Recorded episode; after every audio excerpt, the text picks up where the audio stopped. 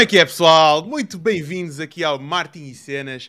Hoje temos um, um, um, convidado muito especial. Continuamos com a nossa saga aqui pelo Web3. Com, pai, sinceramente, eu acho que vocês não estão preparados para o que aí vem. Vai ser um episódio, pá, muito afixo. E, pai, pois é, o nosso convidado de hoje é o, é o Felipe Macedo. Ele é o CMO e o co-founder do Talent Protocol. Um, e o que é que é o Talent Protocol? É uma plataforma que permite a pessoas com talentos únicos lançarem o seu próprio token pessoal. Se vocês não perceberam nada, não se preocupem que a gente vai chegar lá.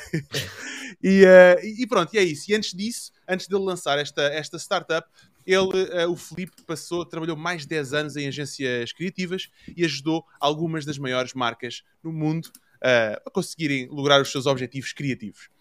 Agora, sem mais demoras, Felipe, como é que tu estás? Tudo Olá, bem? Jorge, João, obrigado então, pelo convite. Obrigado, nós. Obrigado nós, pá. E já agora o Felipe, nós, nós entramos em contacto como, como hoje em dia se conhece muita gente por, por, eh, no Web3, que é, foi Discord. Uh, uhum. Passaram-me o, o, o, teu Discord username, começámos a falar Sim. por lá e agora é que é pela primeira vez que estamos a falar uh, face to face, não é? Sim. de Discord, que é se calhar o primeiro, é o, o primeiro termo do nosso glossário da noite, é isso? Para algumas pessoas. que é uma forma simples de explicar, é o, o Slack da, da geração Z, não é? Gen Z Slack. Exatamente, que, que, lá está, começou com gaming, não é? A malta usava o Discord como gaming e aquilo depois a malta do cripto apoderou-se daquilo. Sim, sim, agora, agora por causa eu sinto, eu sempre, sempre usei Slack e aliás comecei a usar Discord se calhar desde abril deste ano, não é? Mas que já, uhum. quando alguém me convida para um Slack, quase que me dá aquele reflexo de vómito. Assim, oh, então, mas parece, mas lá está, é o que a malta diz também, em, quando estás em cripto, é tipo os, os anos de cão, não é? Ou seja, na verdade, se calhar estou no espaço há 10 meses, mas são 10 meses que contam como, como se fossem 5 anos. Bom. E as coisas também evoluem tão rápido né, neste meio Sim. que estão sempre coisas a acontecer, não é? Fast paced, não é? Isso. É com tudo de bom e de mau que tem, não? Exato. E uma coisa, uma, uma coisa que eu sinto falta no, no Slack um, e que, que, tens no Discord é o, os audio channels, digamos assim, não é? Em que a malta, olha, entra aí na sala, sei lá, Paris, entras lá e começas logo a falar com as pessoas e que é muito mais, pá, não sei, sinto muito mais natural no ambiente de trabalho do que o Slack em que, opá, entra no Zoom, se calhar, não é? Sim, não, acho que a grande diferença é no, no, no Discord teres um, um utilizador e uma conta que é independente dos, dos canais, ou no caso do Discord, dos servidores que tens. Ou seja, tu tens uma conta e podes estar em vários canais, podes estar no canal da tua empresa, no canal do, dos amigos que jogam, etc. Enquanto no Slack tens de criar uma conta para cada canal, aquilo é uma complicação com logins diferentes. Exato. Uh, e acho que isso facilita muito. E mesmo mensagens diretas são independentes dos canais onde estás, ou seja, falas com outra pessoa, falas com outra pessoa. Mas pronto, acho que o tema não é esse. O tema não é, exatamente. Olha, eh, vamos começar pelo primeiro tema. A pergunta que eu tenho para ti é: como é que surgiu a ideia de fazeres um safari por agências? Olha, surgiu por, por, uma razão, que é eu estava muito feliz na agência onde estava, apesar de estar lá quase a, na altura há 7 ou 8 anos, que, que, deve, deve ser, mais uma vez, usando a analogia de cripto, em anos de agência é tipo uma carreira inteira, não é? 7 anos, ou seja, é mesmo.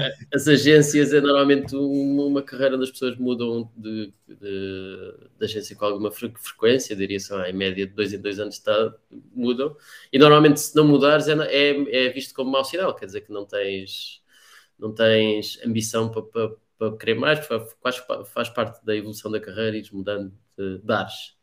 Uhum. Só, só que eu na, na Command, como fui sempre tendo desafios novos e desafios diferentes e tanto, sempre a aprender e estava feliz onde estava, nunca sentia essa necessidade de estar a sair por sair só porque faz parte também não fazia sentido para mim. Mas de facto escolhi uma altura em que percebi, ok, mas de facto eu conhecer outras realidades, conhecer outras formas de trabalhar, outras formas de resolver os mesmos problemas faz-me falta e vai-me acrescentar valor. E então pensei, como é que eu posso ter uma coisa sem prescindir da outra? E então, basicamente, fiz uma mini sabática de, de três meses, com um, ajudas e patrocínio da, da própria Common, e visitei uh, 50 agências, basicamente, em três meses, no, no mundo inteiro. Pelo mundo inteiro, se eu perguntar quantos países? Sim. Países foram, foram, acho que foram 15, não, foram 12 países e 15 ou 16 cidades diferentes. Fogo. Fogo. Brutal. Tu, o, o teu objetivo é tu ias lá às agências, tu visitavas, tu passavas lá alguns dias com eles. Não, Eh, alguns, di- alguns dias, se fosse alguns dias, não dava para fazer 50 quase em 3, Pois, meses. 50 em não, três o meses, formato, exato. o formato que eu, que eu tinha era sobretudo era quase uma visita à agência. Em alguns casos fazia pá, tinha algumas, fazia algumas, algumas conversas com, com malta, departamentos diferentes, depois fazia-se uma entrevista mais formal com alguém da liderança, normalmente ou o CEO ou o diretor criativo da agência. Uma, uma entrevista de uma hora pelo menos, assim, mais, mais formal, e que eu gravei, até gravei todas em áudio, que hum, poderia ser um podcast no futuro, mas acabou por não ser, apesar de ter, ainda pode ser um dia, quer dizer, tenho isso tudo gravado ainda.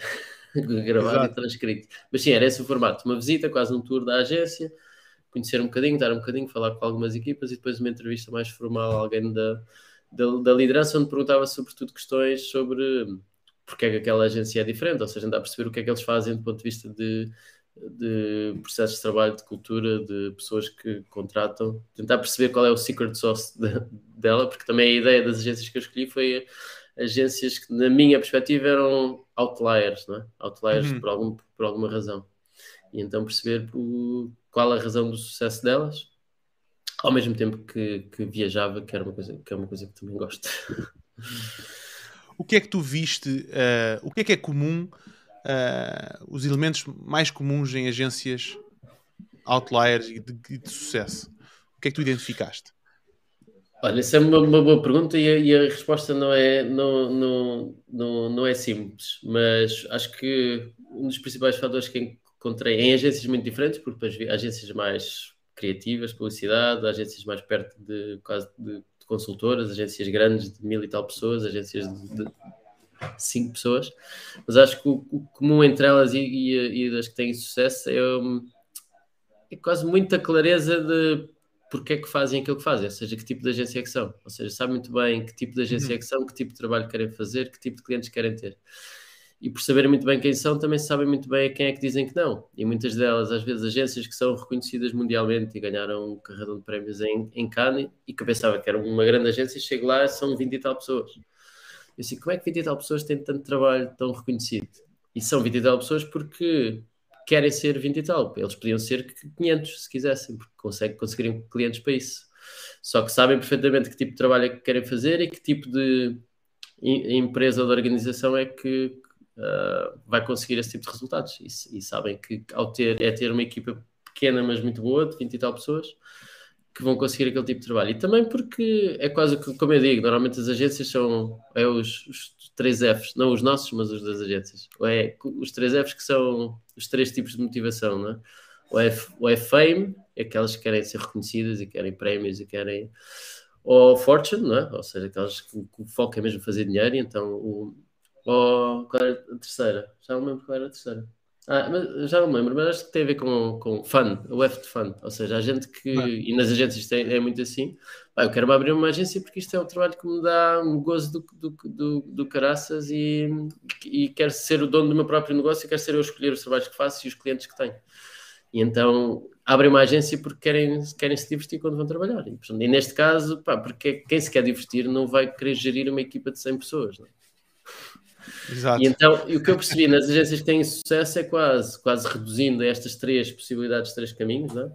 Fun, Fame or Fortune, eles sabem muito bem o porquê que abriram uma agência e sabem tomar decisões em função desse, desse caminho que estão a seguir. Acho que aquelas que não têm sucesso é quando não sabem bem porque é que estão, porque é que abrem uma agência e depois saltam um bocadinho dentro um para o outro. Um ano a ganhar prémios, depois afinal já é preciso. Ah, o foco já é, Ganhar dinheiro. já é dinheiro e depois já ninguém está, está a divertir. e epá, diria que assim, reduzindo, acho que essa foi a principal aprendizagem. É, é malta que sabe muito claramente, tem um foco claro, Tem um foco.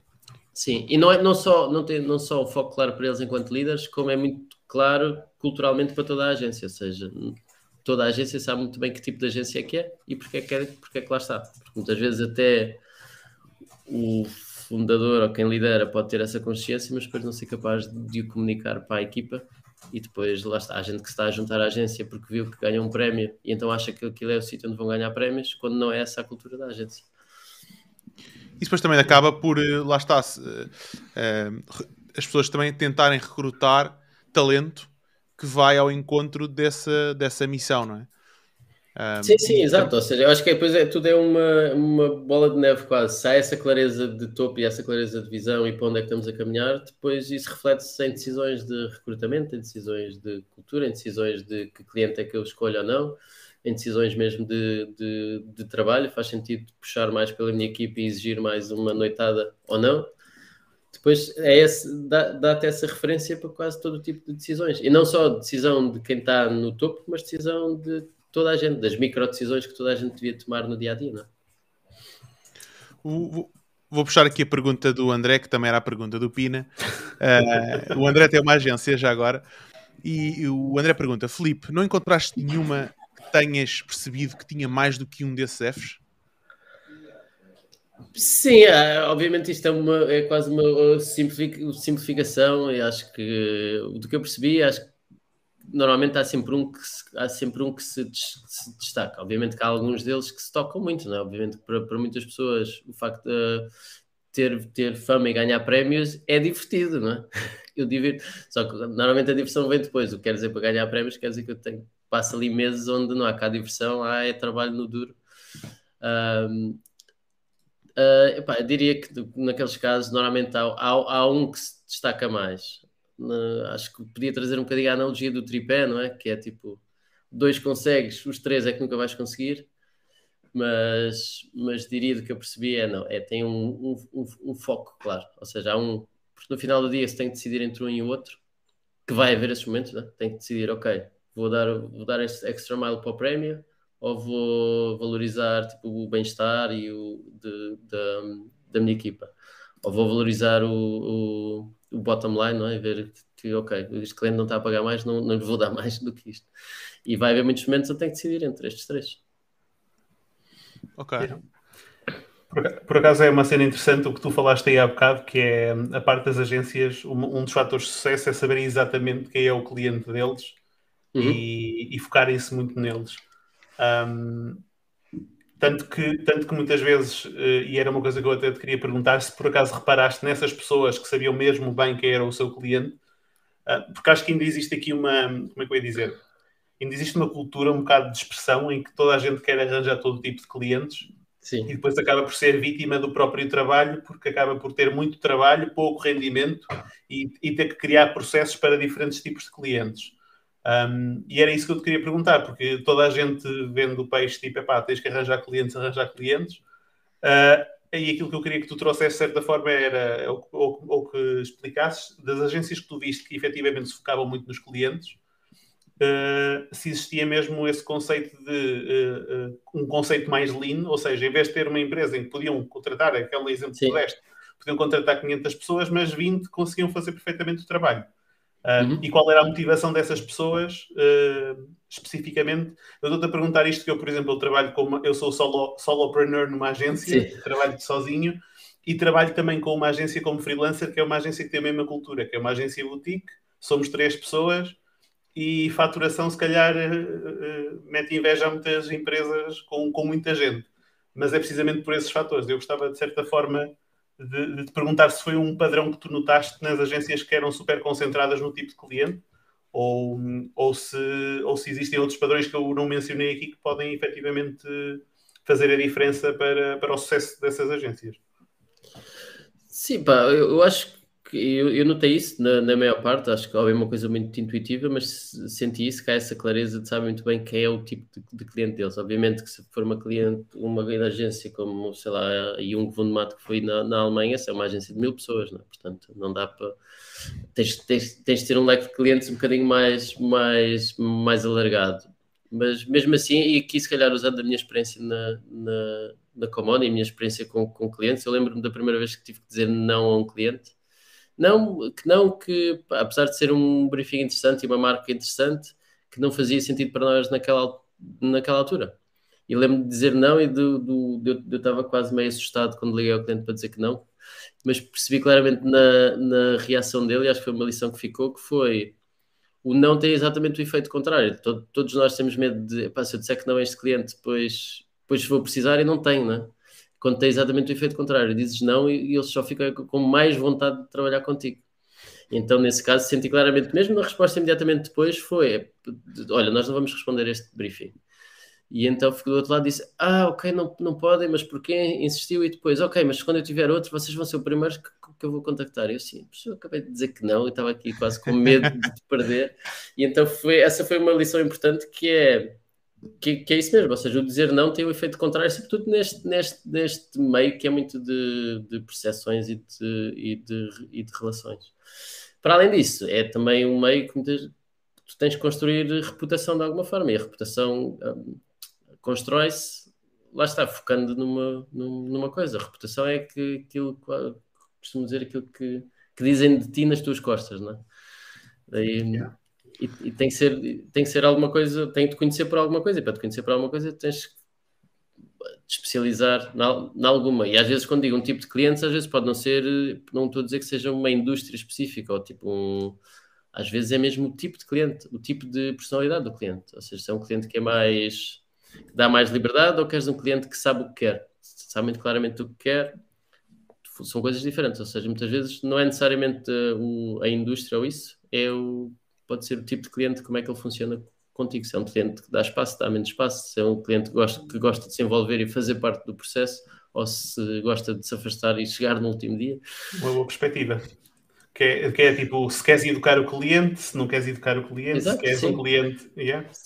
Preferes um não, cliente, tinha, não tinha olhado nessa perspectiva. Preferes um cliente com, com conhecimento ou um cliente sem conhecimento? Há quem prefira ambos, não é? É, é, é, é perceber e quase um, ter, ter isso. Mas depois estavas a referir outra coisa que acho que é importante, que é do ponto de vista de eficiência também, de eficiência de processo e de gestão, sobretudo em agências grandes. Se tu estás focado num certo tipo de projetos e num certo tipo de trabalhos, é muito mais fácil criar, lá está, os, os processos e automatizar certo tipo de coisas e produtizar até alguns serviços, não é? Exato. E ser muito mais rentável e sem ter que dar cabo de uma equipa uh, porque te focas e consegues ir uh, otimizando porque os projetos vão, vais aprendendo e, e, são parecidos uns com os outros. Enquanto que se for quase uma, nesse caso, uma boutique onde é tudo customizado, onde cada novo projeto é tudo é uma tábua rasa, né? uma tela em branco. Uhum. Pá, são outro tipo de serviços, não é? Só que está, o problema é se estás a cobrar por, uh, por preços de serviços produtizados e, e, e, tens que fazer tudo, tudo do zero. Pois. Exatamente. Sim, mas daí, daí se calhar tu, ao ser, ao ser especializado, um, lá está, também consegues subir a percepção de valor que tens e por isso cobrar mais, não é? Sim, claro, claro. Se realmente entregares. um, Sim, Filipe, mas aquilo que eu estou a dizer é isso: a especialização não precisa ser a especialização típica de ah, eu só faço websites agora. Pode ser eh, eu só faço só trabalho com, com marcas que querem querem fazer qualquer coisa completamente novo, não? É? Ou seja, quer seja o website, o anúncio de TV ou SEO, sabem que quando vão contratar é porque querem uma coisa completamente diferente do que têm feito até agora. Enquanto que há outras dizem, não, eu sou focado em serviço ao, ao cliente e eu quero é, é muito, muito, mais de dar apoio naquilo que tu já sabes que queres fazer. Exato, exato. E ias perguntar uma coisa, Pina? Não, não, não, não, não. não? Ia, ia, ia confirmar, estava a confirmar. Okay, a, okay. Um, Filipe, qual foi a agência que mais te surpreendeu e porquê? Olha, boa pergunta. Isso, isso também começo por dizer que o Agency Safari foi em 2018, portanto foi há três anos, portanto algumas memórias não estão muito presentes. Então, mas o que é que me vou. O que é que. Quais é que eu gostei muito de uma agência em Estocolmo chamada Snask, S-N-A-S-K, e é uma agência de 10 pessoas eles têm, eu nem sei por, por onde é que é de começar, mas já tem uma, uma das coisas que vi lá que tem, lá está, trabalha muito bem a marca deles, a marca própria e a reputação deles. E eles, eles definem-se, acho que usando três palavras chegam para os definir, que é coisa que é pink, pink, champanhe, pink champagne and rock and roll depois tem coisas tão icónicas. É, é uma agência sobretudo de branding e de design, mas tem, eles compraram uma banda de rock, ou seja, numa, numa noite compraram uma banda de rock por 500 euros. E então eles dão, eles também depois ficaram conhecidos, entretanto, pelo trabalho que fazem e dão conferências também no mundo. Escreve-se. Antes era pela banda de rock. Não, não, escreve-se, alguém está a perguntar como é, escreve-se S-N-A-S-K. Um, e então Ah, eles sempre davam, o URL. Yeah, eh, sempre, que davam, sempre, que- sempre que davam conferências de design e etc, e foi assim que eu os conheci numa conferência, levavam a banda. E então, imagina o cenário conferência, tudo sentadinho, tudo sentadinho à espera do. E vem o, o, o keynote do Snask e começa com uma banda de rock que entra. Tocam bem uma, uma música de rock, até há uma que está no YouTube, uma conferência onde eles foram. Depois ele, ele entra, durante a música, entra de smart e depois, e depois disso dá, pronto, dá uma palestra sobre design. Mas pronto, lá está. É, tem, tinha uma imagem muito clara que queriam pôr, na, que queriam que as pessoas tivessem na, uma imagem mental quando, quando ouvem um novo Snask e tudo o que eles fazem é para reforçar um bocadinho essa imagem. No escritório deles, o escritório entras e, e é um bar, é tipo o logo em neon de cor-de-rosa e é um bar, está, é muito esta ideia de que, que aquela agência é, um- é uma festa constante. E na verdade, no dia a dia é uma agência como as outras. É uma agência como as outras que faz trabalho muito bom e conhecido mun- mundialmente. Mas esta é a imagem que eles passam e que têm, que, que, que estão, que têm muito trabalho em, em conseguir reforçar. Eles, por exemplo, foram escolhidos à altura, nesse ano de 2018, o- houve um- quase uma, uma poll ou quase um estudo sobre as 50 empresas que os criativos do mundo ah, mais querem onde eles mais querem trabalhar. Então, empresas como a Tesla, Disney, Apple, Facebook, Nike, etc. E depois está lá o Snask, no meio destas marcas todas globais, está lá um estúdio de design de 10 pessoas no meio destas 5, 50. Então, essa, essa foi uma que causou uma, uma, uma boa impressão. Depois também gostei muito de agências da, na Austrália, tanto em Sydney como em Melbourne também bastante, bastante à, à frente, tanto no discurso como na altura, quase de tudo que eram tópicos que se mal se estava a começar a falar, a falar, eles já estavam a fazer, apesar de ser um mercado não muito grande ali da Austrália e Nova Zelândia, são agências muito evoluídas.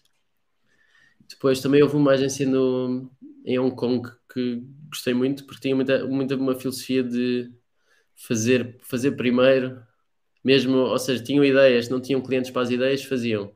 Faziam as ideias e depois vendiam a Hum. clientes. E uma das ideias que eles fizeram, eles acabaram por criar um reality show. Ou seja, fizeram um reality, um reality show que conseguiram produzir e depois de produzirem o reality show que estava a passar num, numa, num canal de televisão de Hong Kong, acabaram por vender o, o reality show a marcas, mas como patrocínios e etc. Então inverteram um bocadinho a lógica, que é a marca passa um briefing e a agência executa, eles, fizeram, eles criaram o produto e depois venderam Brutal. um, o spots de placement, não é? placement nas marcas. Não, interessante isso, interessante. Ahm, tu mencionaste que. ah, mencionaste, não, eu fui ao teu LinkedIn ver e tu começaste, tiveste 10 anos, ah, um bocadinho mais que 10 anos na, na, na Common Group, Sim, mas tu começaste como estagiário e acabaste sendo o CMO da porra toda, né? como é que, Sim, como é que mais ou menos isso. Olha, foi um percurso com muitas curvas e contracurvas, mas se calhar por isso é que fiquei lá tanto tempo, porque à medida que também que a própria agência foi crescendo e se foi transformando, também houve um, foi havendo novos desafios. Então, se calhar até ando um bocadinho mais, mais atrás só para explicar. Que, Claro que sim. o, que, que, na verdade a minha formação não é marketing.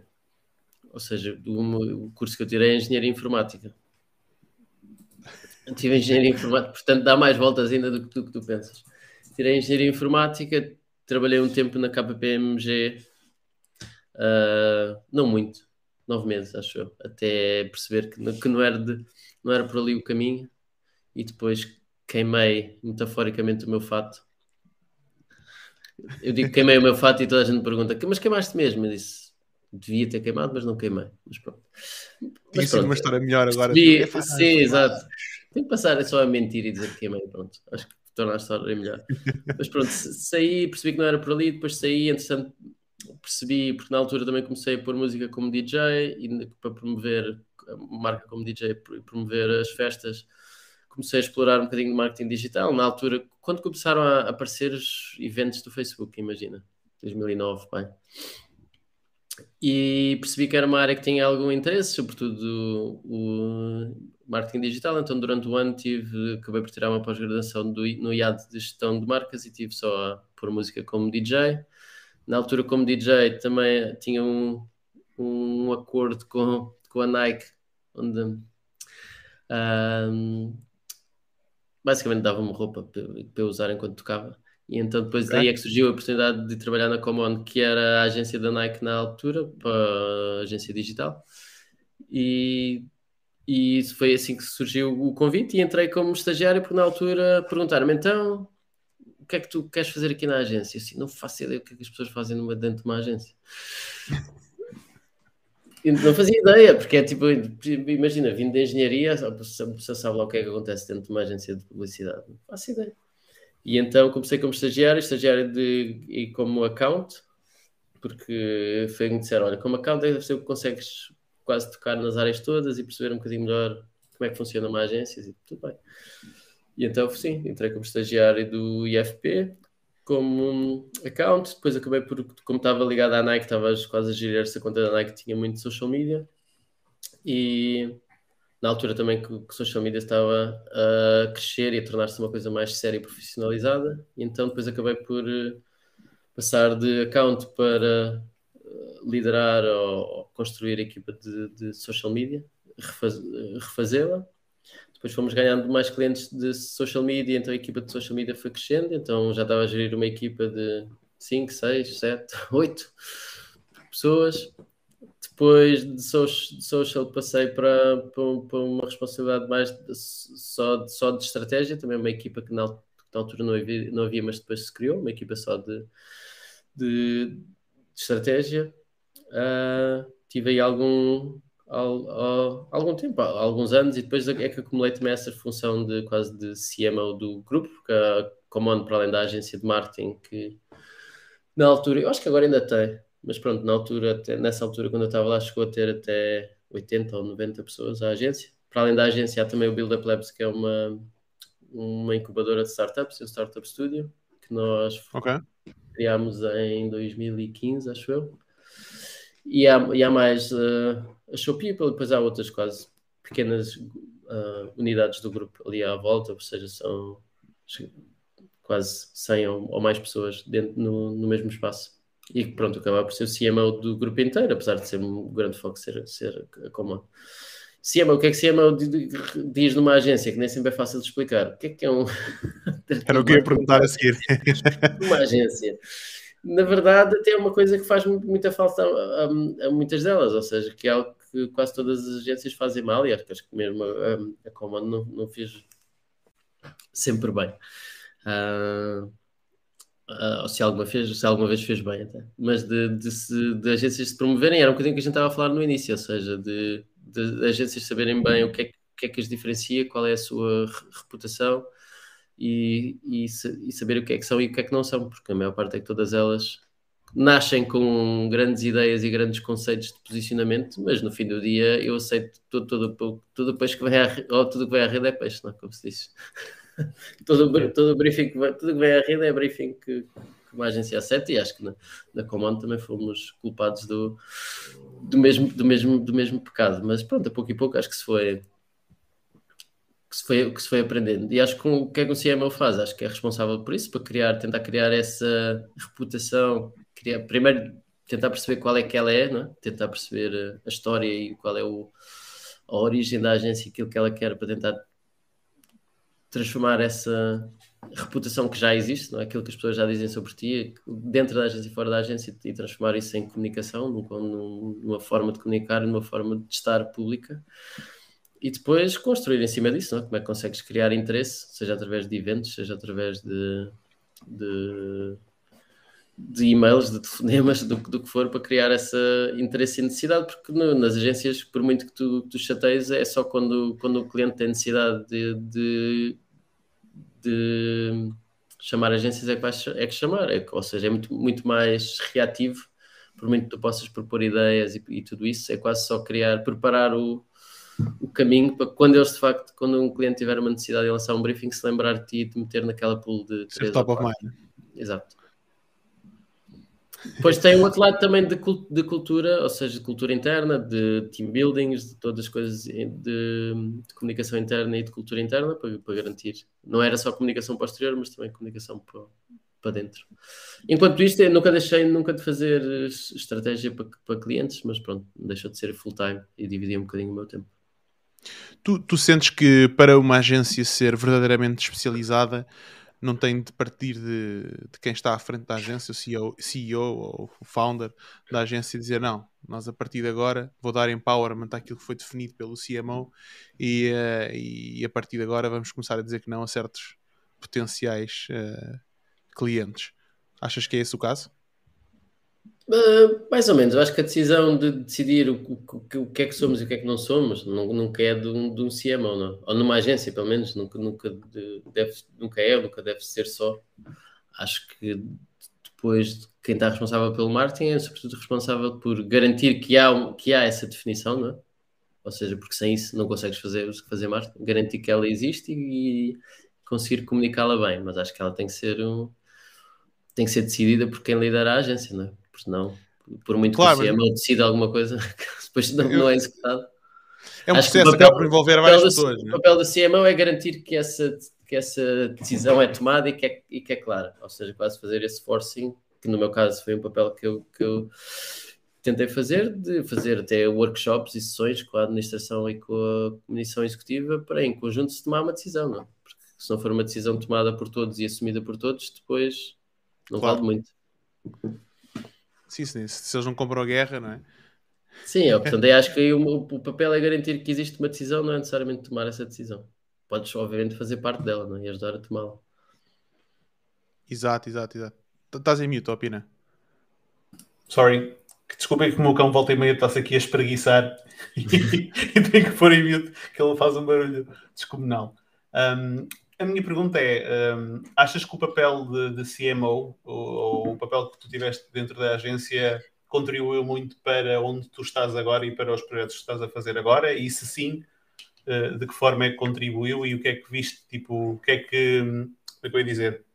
Qual foi o teu maior take nesse trabalho todo que tu fizeste para trás, naquilo que tu estás a fazer neste momento e nos teus projetos uh, em que estás envolvido? Eu acho que, que, a grande vantagem que teve foi dar-me um bocadinho, do, um cheirinho do que é que é estar do outro lado, não é? Ou seja, o que é que é estar de um lado de um cliente e não de um lado da agência. E então, tendo dentro deste papel, eu senti um bocadinho das dores que é de estar do, do outro lado, não é? Por ter um orçamento para, para, gerir e tipo de decisões que tem que tomar, que é o que, é o que normalmente os clientes das agências têm, têm que tomar. E em alguns casos até, não, obviamente numa agência não contratei outra agência, mas às vezes foi preciso recorrer a serviços de um freelancer de, aqui ou, ou, ali, porque não havia disponibilidade interna por causa de outros projetos para, para executar projetos do marketing. E pronto, e tem um bocadinho esse papel de, de definir um briefing, passar um briefing, esperar quando a pessoa o entregue, e acho que a, que a principal aprendizagem foi essa. Para além de, de, essa de perceber um bocadinho o que é estar do outro lado, que é onde eu estou agora, não é? E obviamente que, que, que, que ajudou, porque por muito que tenha experiência da agência a trabalhar para clientes, é muito diferente quando o orçamento é teu e o projeto é teu. E neste caso, quando, é, quando a empresa é minha, do que quando estás a fazer um projeto para outro. Exatamente. É uma mudança Exato. de paradigma, não é? É virar a moeda, é a oferta da moeda. Exatamente. Sim, agora... nesse, nesse, caso me deu, deu esse tipo de mais empatia para, para clientes durante nessa altura onde estava a continuar a fazer projetos para clientes. Ok, e só para dar aqui o um enquadramento ao pessoal, o que é que tu estás a fazer agora? Porque falámos agora tipo da, da situação em que tu estavas, eu trouxe um Sim. bocadinho isto à conversa, que é o, o que tu estás a fazer agora. Se puderes explicar então aqui ao pessoal que nos está a assistir, o que, é, o que é que neste momento o Filipe está a fazer? Qual é o trabalho do Filipe, a missão do Filipe, digamos assim? Sim. Uh, então, só para dar um contexto, eu uh, uh, não, não saí da Comando para. Eu agora tenho uma, ou, ou melhor, sim, agora tenho uma, uma startup que se chama Talent Protocol, que começou oficialmente no dia 1 de maio e que depois já podemos explicar a maior detalhe, mas, mas pronto, está relacionada com todo o meio do Web3 e de, de cripto. O, não foi nada planeado, ou seja, saí da Common em janeiro e o objetivo era fazer um ano sabático um ano sabático para descansar e abrandar depois de 10 anos de agência, achava que parecia um ano mais calmo. E obviamente não aconteceu nada disso, antes pelo contrário. Mas a ideia era essa de, de, sair, porque pronto, achei que também estava, que o meu ciclo tinha chegado ao fim, apesar de todos estes desafios durante estes 10 anos e o meu papel ter mudado muito e eu ter feito coisas completamente diferentes e a própria agência ter mudado muito desde que eu entrei, ser uma agência completamente diferente quando eu, quando eu saí. Acho que pronto, era isso, esse, o, aquilo que eu estava, o ritmo de aprendizagem já tinha baixado, já tinha estabilizado. Então senti que o, o meu ciclo ali que já, que já tinha uh, acabado, não sabia qual era o próximo, e então achei que uma, que uma sabática para explorar diversos caminhos alternativos era, o, era a decisão ideal. Não, não demorei muito a até encontrar outros. Pronto. Uh, qual é que era a questão? Agora perdi-me. O que é que é o. Exatamente. É, qual, o que é que o Filipe está a fazer neste momento, a tua missão? Uh... Ok, ok. Exatamente. Então, o, eu, Estava no início da sabática quando um dos meus colegas de faculdade, o Pedro uh, Oliveira, que por sua vez também tinha começado uma sabática um pouco antes da minha, ele, no caso dele, ele também tirou uma engenharia informática e só que seguiu o caminho do, do empreendedorismo e das startups e não do, do marketing, como, como eu mas também estava quase em fade out da, da outra startup dele, que é a Landing Jobs, também em sabática, e ligou-me um, ligou um dia em abril com cheio de ideias para discutir ideias, sendo que a ideia que ele tinha era de conseguir tokenizar carreiras, ou seja, como é que criamos um token ou, ou quase como, como se fosse uma criptomoeda para, associada a uma carreira que era a ideia dele, é que tinha dado a ler um bocadinho algumas coisas sobre blockchain e que pronto, estava super entusiasmado com a ideia. Eu, por sinal, andava a pensar numa, numa coisa que tinha tocava em alguns pontos aí, ou seja, estava a pensar era quão interessante que era para a minha sabática se eu conseguisse ter investidores na minha sabática. Ou seja, basicamente era, era várias razões. Para já, porque depois saí um bocadinho da, saí da, da, da, da, da Common, e então também várias pessoas que me conhecem tinham quase ter esta ideia: pá, mas não, vai mantendo o contacto, vai-me dizendo as coisas que vai fazendo. Se fores fazer outro safari, vai-me vai pondo a par, para, pronto, porque para, para a malta queria estar a par um bocadinho da aventura ou da coisa que ia inventar que ia fazer. E eu, eu disse: pá, se calhar a melhor forma de eu e achei que esta ideia de ter investidores na sabática podia ser uma boa forma de, um, conseguir prolongar a minha sabática porque tinha mais dinheiro para, para, prolongar, e dois, também me tornava uh, accountable, não é? Ou coisa, me, me, obrigava quase a ir pondo as pessoas, a ir dar novidades e ir dar, ir uh, pondo as pessoas a par do que eu ia aprendendo e etc. E então era esta lógica, ok, investes na sabática e entras no, fazes parte da minha viagem e eu vou-te incluindo em tudo isto. Mas pronto, era uma ideia assim muito genérica e nem tinha pensado muito quase em juntar o token a isto. Mas depois do Pedro falar ah, comigo foi óbvio quase. Há muita gente que chama isso micro-influenciadores no Instagram, pá.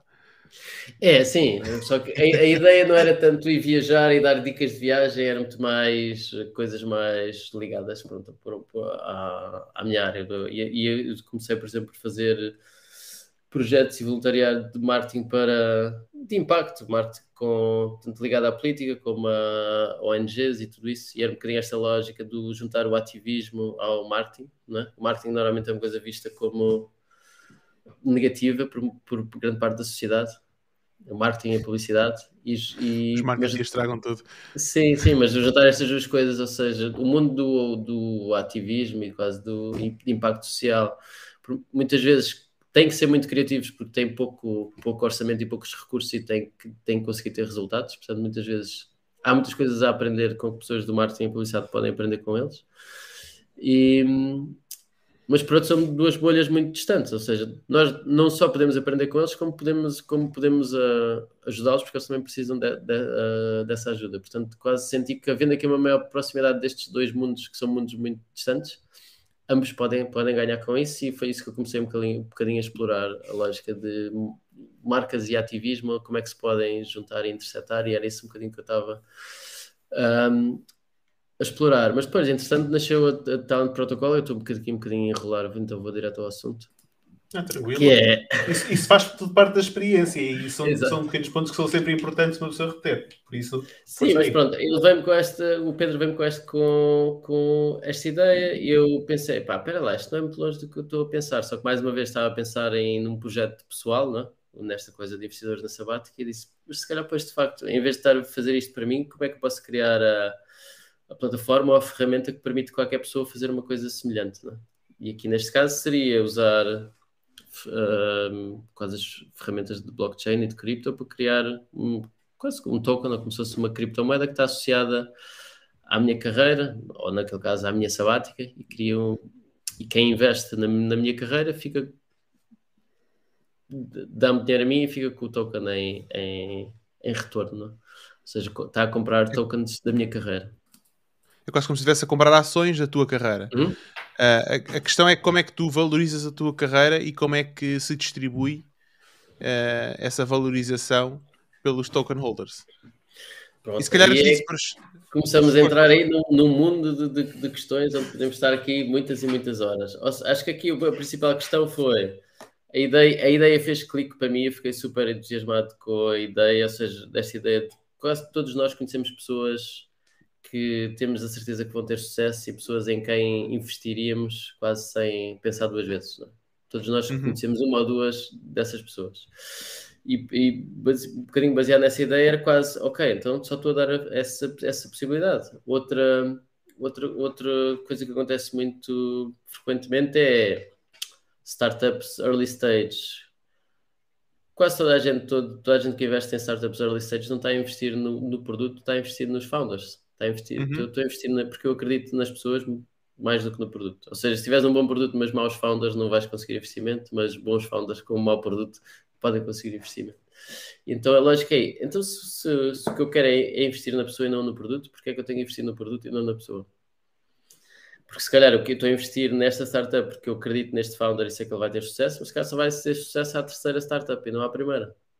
Então porquê que eu não posso comprar ações dele e, e, e da, da empresa? Obviamente que há aqui questões, muitas questões, sobretudo legais e burocráticas, que tornam e isto éticas, impossível. de alguma forma, né? Sim. Eu vou comprar 100% do Pina. Agora vou comprar Pina, 100%, agora és meu. Quer dizer, isso é um bocadinho... Isso é, isso é, um bocadinho, quer dizer, como nas empresas, tu também não podes, podes, não, podes dizer que vais comprar 100% de uma empresa. Não, na prática não, não consegues. Podes. E neste caso, ou seja, é um bocadinho esta premissa que eu acredito que haver esta possibilidade e esta ferramenta vai ser muito mais benéfica do que uh, uh, do que trazer desvantagens, não é? Ou seja, as possibilidades que abre são muito mais do que os, os perigos que traz. Mas, uh, mas como tudo tem, tudo tem desvantagens e vantagens. O, e o que, o que sinto agora é que estamos a explorar um bocadinho como, como é que isto pode ser feito de, de forma a que potencie essas, esses, uh, essas vantagens e diminua esses riscos, porque há aqui muitas variáveis que tu podes controlar, ou seja, podes controlar tudo isso. O desenho, como nós desenhamos a plataforma, pode impedir a que qualquer pessoa tenha mais do que 10%. Podes, por exemplo, pôr por defeito que tu tens sempre 50% das tu, dos teus tokens, ou 51%. Ou seja, tudo, tudo é customizável, não é? Ou seja, é uma, uma tela em branco, é quase uma porta, uma caixa de Pandora que se abre. E é um bocadinho esse caminho que nós estamos a, a explorar. Tu disseste bem, a questão das ações é uma boa analogia para começar. Ou seja, como se eu lançasse ações da minha carreira. Mesmo aí eu posso dizer, mas quantas ações é que são? Quanto é, e quanto é que vale cada uma? E qual é que é o. São tudo, tudo, tudo perguntas e decisões que depois começam, e começam a aparecer e que não são fáceis de responder. Há aqui uma, uma diferença em relação a, a ações, que é ações por definição, e acho que por isso é que nós não gostamos muito dessa comparação. Ações por definição são é, é só a representação de quase de, de, de, propriedade, ou seja, é um papel que tu guardas na gaveta e não fazes nada com ele.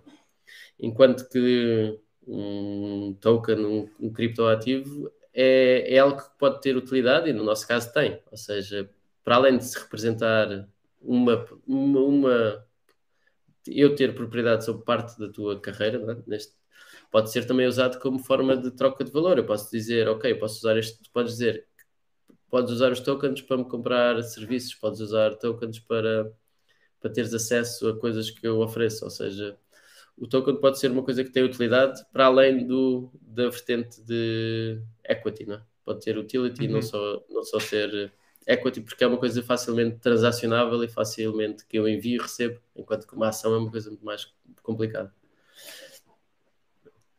Mas pronto, esta é assim a base. Então decidimos explorar, até porque, e, e tocando um bocadinho neste, neste tema, não sabes a quantidade de pessoas que, que já me disseram quando eu explico a ideia de Talent Protocol, de ser uma plataforma onde as pessoas podem criar um, um token para a sua, para a sua carreira, é? e, e depois também uma plataforma onde qualquer pessoa pode comprar e vender.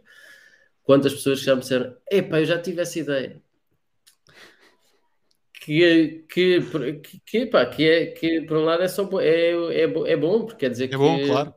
que é, uma, é uma validação, quer dizer que há outras pessoas que acreditam na ideia que têm potencial. E também é, é bom e mau sinal por outra coisa. Muita gente que diz que já pensou nessa ideia e nunca ninguém a fez, é, quer dizer, de, pode dizer várias coisas, mas uma coisa que pode dizer é que é muito mais complexo do que parece à partida, não é? A partida, e acho que isso também é o que caracteriza uma boa ideia, que é consegues simplificá-la e reduzi-la e no limite explicá-la até, a, até a tua avó, não é? Porque uhum. dizer, olha, compras é como comprar as ações da carreira de uma pessoa. Acho que mais ou menos qualquer pessoa vai perceber. Uh, na sua versão simplificada, só que depois pode ser, é também uma ideia super complexa. de todos os pontos de vista, técnico, ético, legal. Exato. Oh, Filipe, eu, eu, conheço, eu conheço alguém que implementou isso muito bem, ok? Uhum. Funciona em todo o mundo, funciona muito bem, pá, e, e, tem um monopólio, ok? Que é o Departamento das Finanças de todos os países. Eles têm ações das nossas carreiras ad eterno e, vão, e vão cobrar e não fazem nada por nós. Okay? Sim. Não, mas, um, mas é verdade, eles têm, têm quase, quase têm, têm propriedade sobre, sobre ti. Exatamente. Mas, mas por acaso é interessante que eu lembro-me, agora, agora não sei se era, e provavelmente seria a, a empresa, porque eu lembro-me de já ter tido, tido esta conversa, pá, em junho ou julho, uhum. um, com o Jorge, sobre precisamente haver era uma empresa... Era, pronto, ok. Uhum. Sobre haver uma empresa que estava, e eu disse, é pá, isto é altamente. Porque precisamente por essa questão, é que muitas vezes, eu, eu imagino sempre, opa, vou fazer aqui uma imagem um bocado parva, mas eu imagino sempre aqueles pais que nunca acreditam nos filhos, estás a ver, e tu tens ali o token e vendes a malta, depois chegas ao pé do pai, estás a ver, pá, olha, está aqui uma carreira de caraças, tenho malta que investiu em mim e agora tenho valor no mercado, estou a brincar. Mas, mas a cena é que a cena é que por acaso é um conceito interessante. Uh, especialmente, por exemplo, imagina que tu queres recomendar alguém a outra pessoa e tu sabes que aquela pessoa é boa, tu poderes uhum. monetizar isso a teu favor é, é sim, brutal. Sim. Tipo, monetizar e, e, contribuir ao mesmo tempo e, e, fazer parte da carreira daquela pessoa. Ou seja, nós aqui sempre vivemos as nossas carreiras de forma estacionária. E eu agora posso ser investidor da carreira de várias pessoas.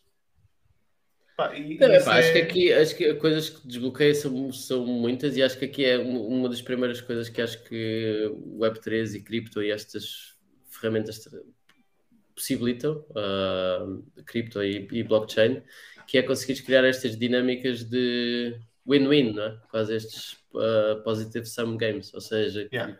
consegues criar dinâmicas onde toda a gente consegue tirar, tirar valor e sair a ganhar.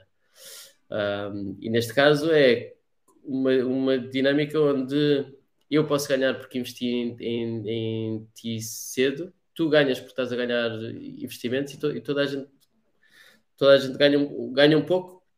Obviamente que para toda a gente ganhar um, um pouco, pode dizer, comparando com o cenário atual, que há alguém que, há alguém que, está, que está a perder. Mas normalmente é, sei lá, são aquelas pessoas que já, que já ganham tão desequilibradamente que acho que um bom exemplo é na, na, na, na música.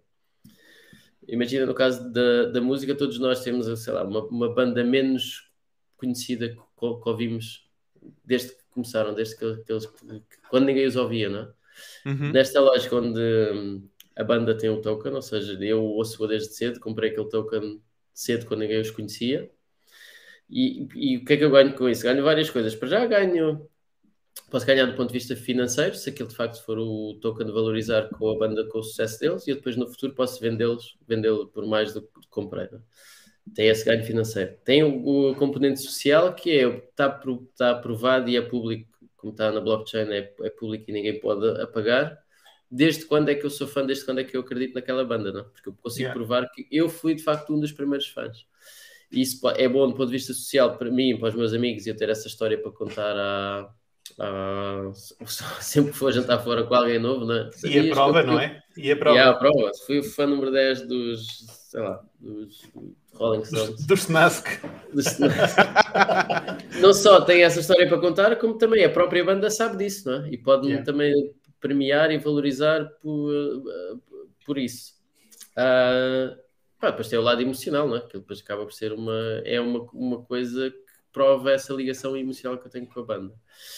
E isto, do ponto de vista da banda, pode ser uma grande ajuda, sobretudo para, e acho que é um bocadinho aquilo que nós estamos à procura na Talent Protocol, para talento que está a começar a carreira. Ou seja, o que acontece é, uh, no início, quando estão a começar, e poucos acreditam neles, uh, não tem muito apoio, ou quem apoia são os amigos, a família, etc. Aqueles que, que porque são, teus, são teus amigos. São pessoas que não vão nunca ganhar nada com isso, só estão a ajudar porque só te conhecem. Depois, aqueles que vão ganhar alguma coisa quando eles começarem a ter sucesso já são mais à frente. E acho que o que acontece sempre na casa da música são as editoras, as labels, fazem um bocadinho este papel de tentam encontrar aquelas.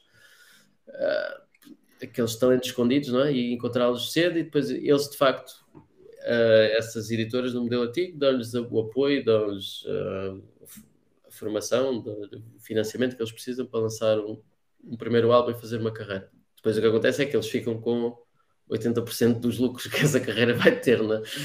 Ou seja, um, com o token que podes fazer, podes quase descentralizar um bocadinho esse processo. Imagina, a pessoa que descobriu um novo cantor, descobriu e convenceu a lançar um token, como fez esse trabalho do recomendou, neste caso, imagina, recomendou a Talent Protocol, esse cantor lançou o token, quem o recomendou ganhou alguns tokens no início por ter sido quem recomendou e tem possibilidade de comprar mais logo ao preço inicial.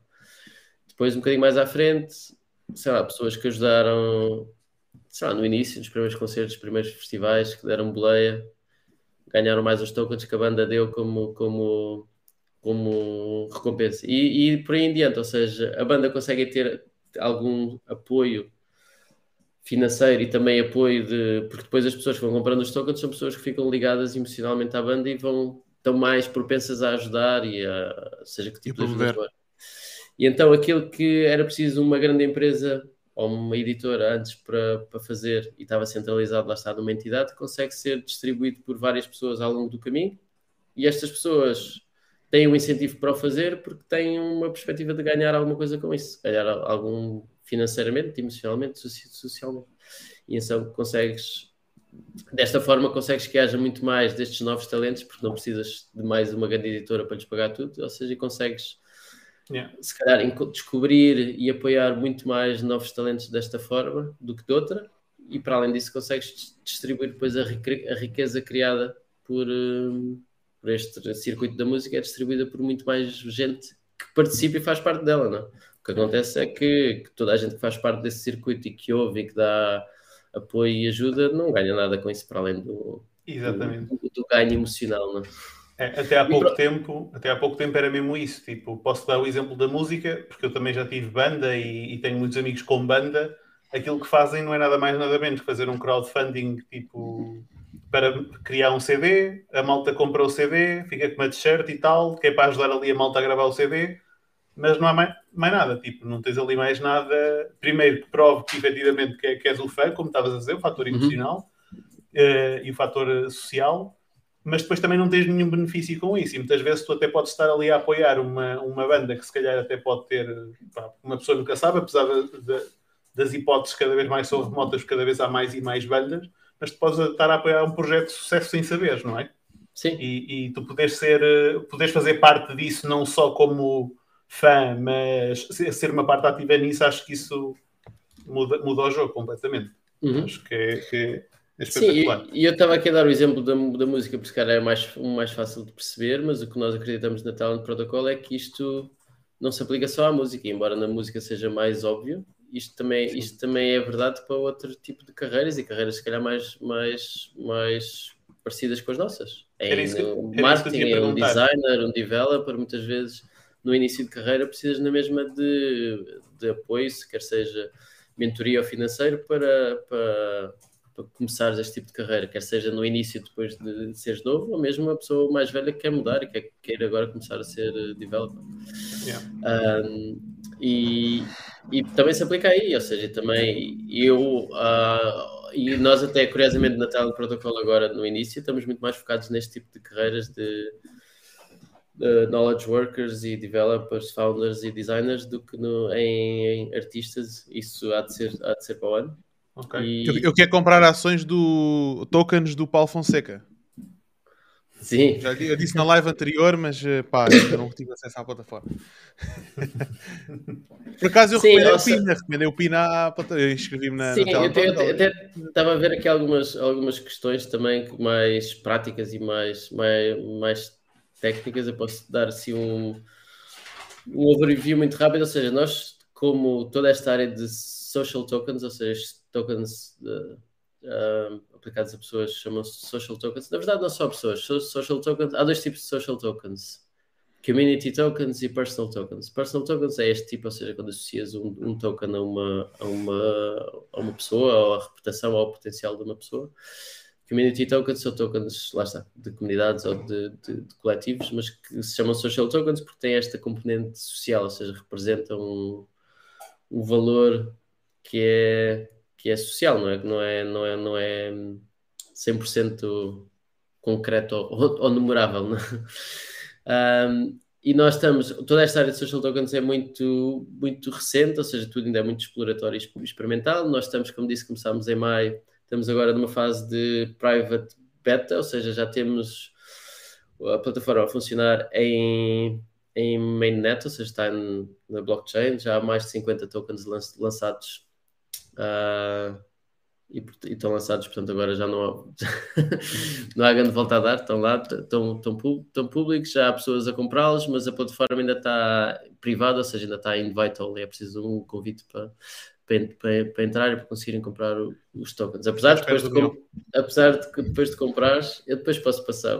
passo de um a vocês e eu também posso passar a, a, a, à malta que está a ouvir.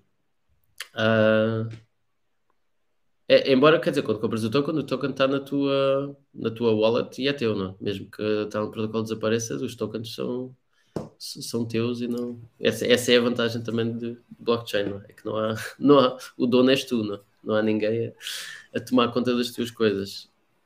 Um, então, mas uma, Oh, Filipe, eu vou pegar aqui algumas perguntas, mas para, para vamos. Pá, eu sei que muitas dessas coisas vocês ainda não a tentar descobrir, uh, porque são perguntas, pronto, se calhar uhum. não, não, são fáceis de, de, de, fazer. Mas vamos imaginar, vamos pegar o exemplo do Pina. Okay? Eu recomendei o Pina para o Talent Protocol. Uhum.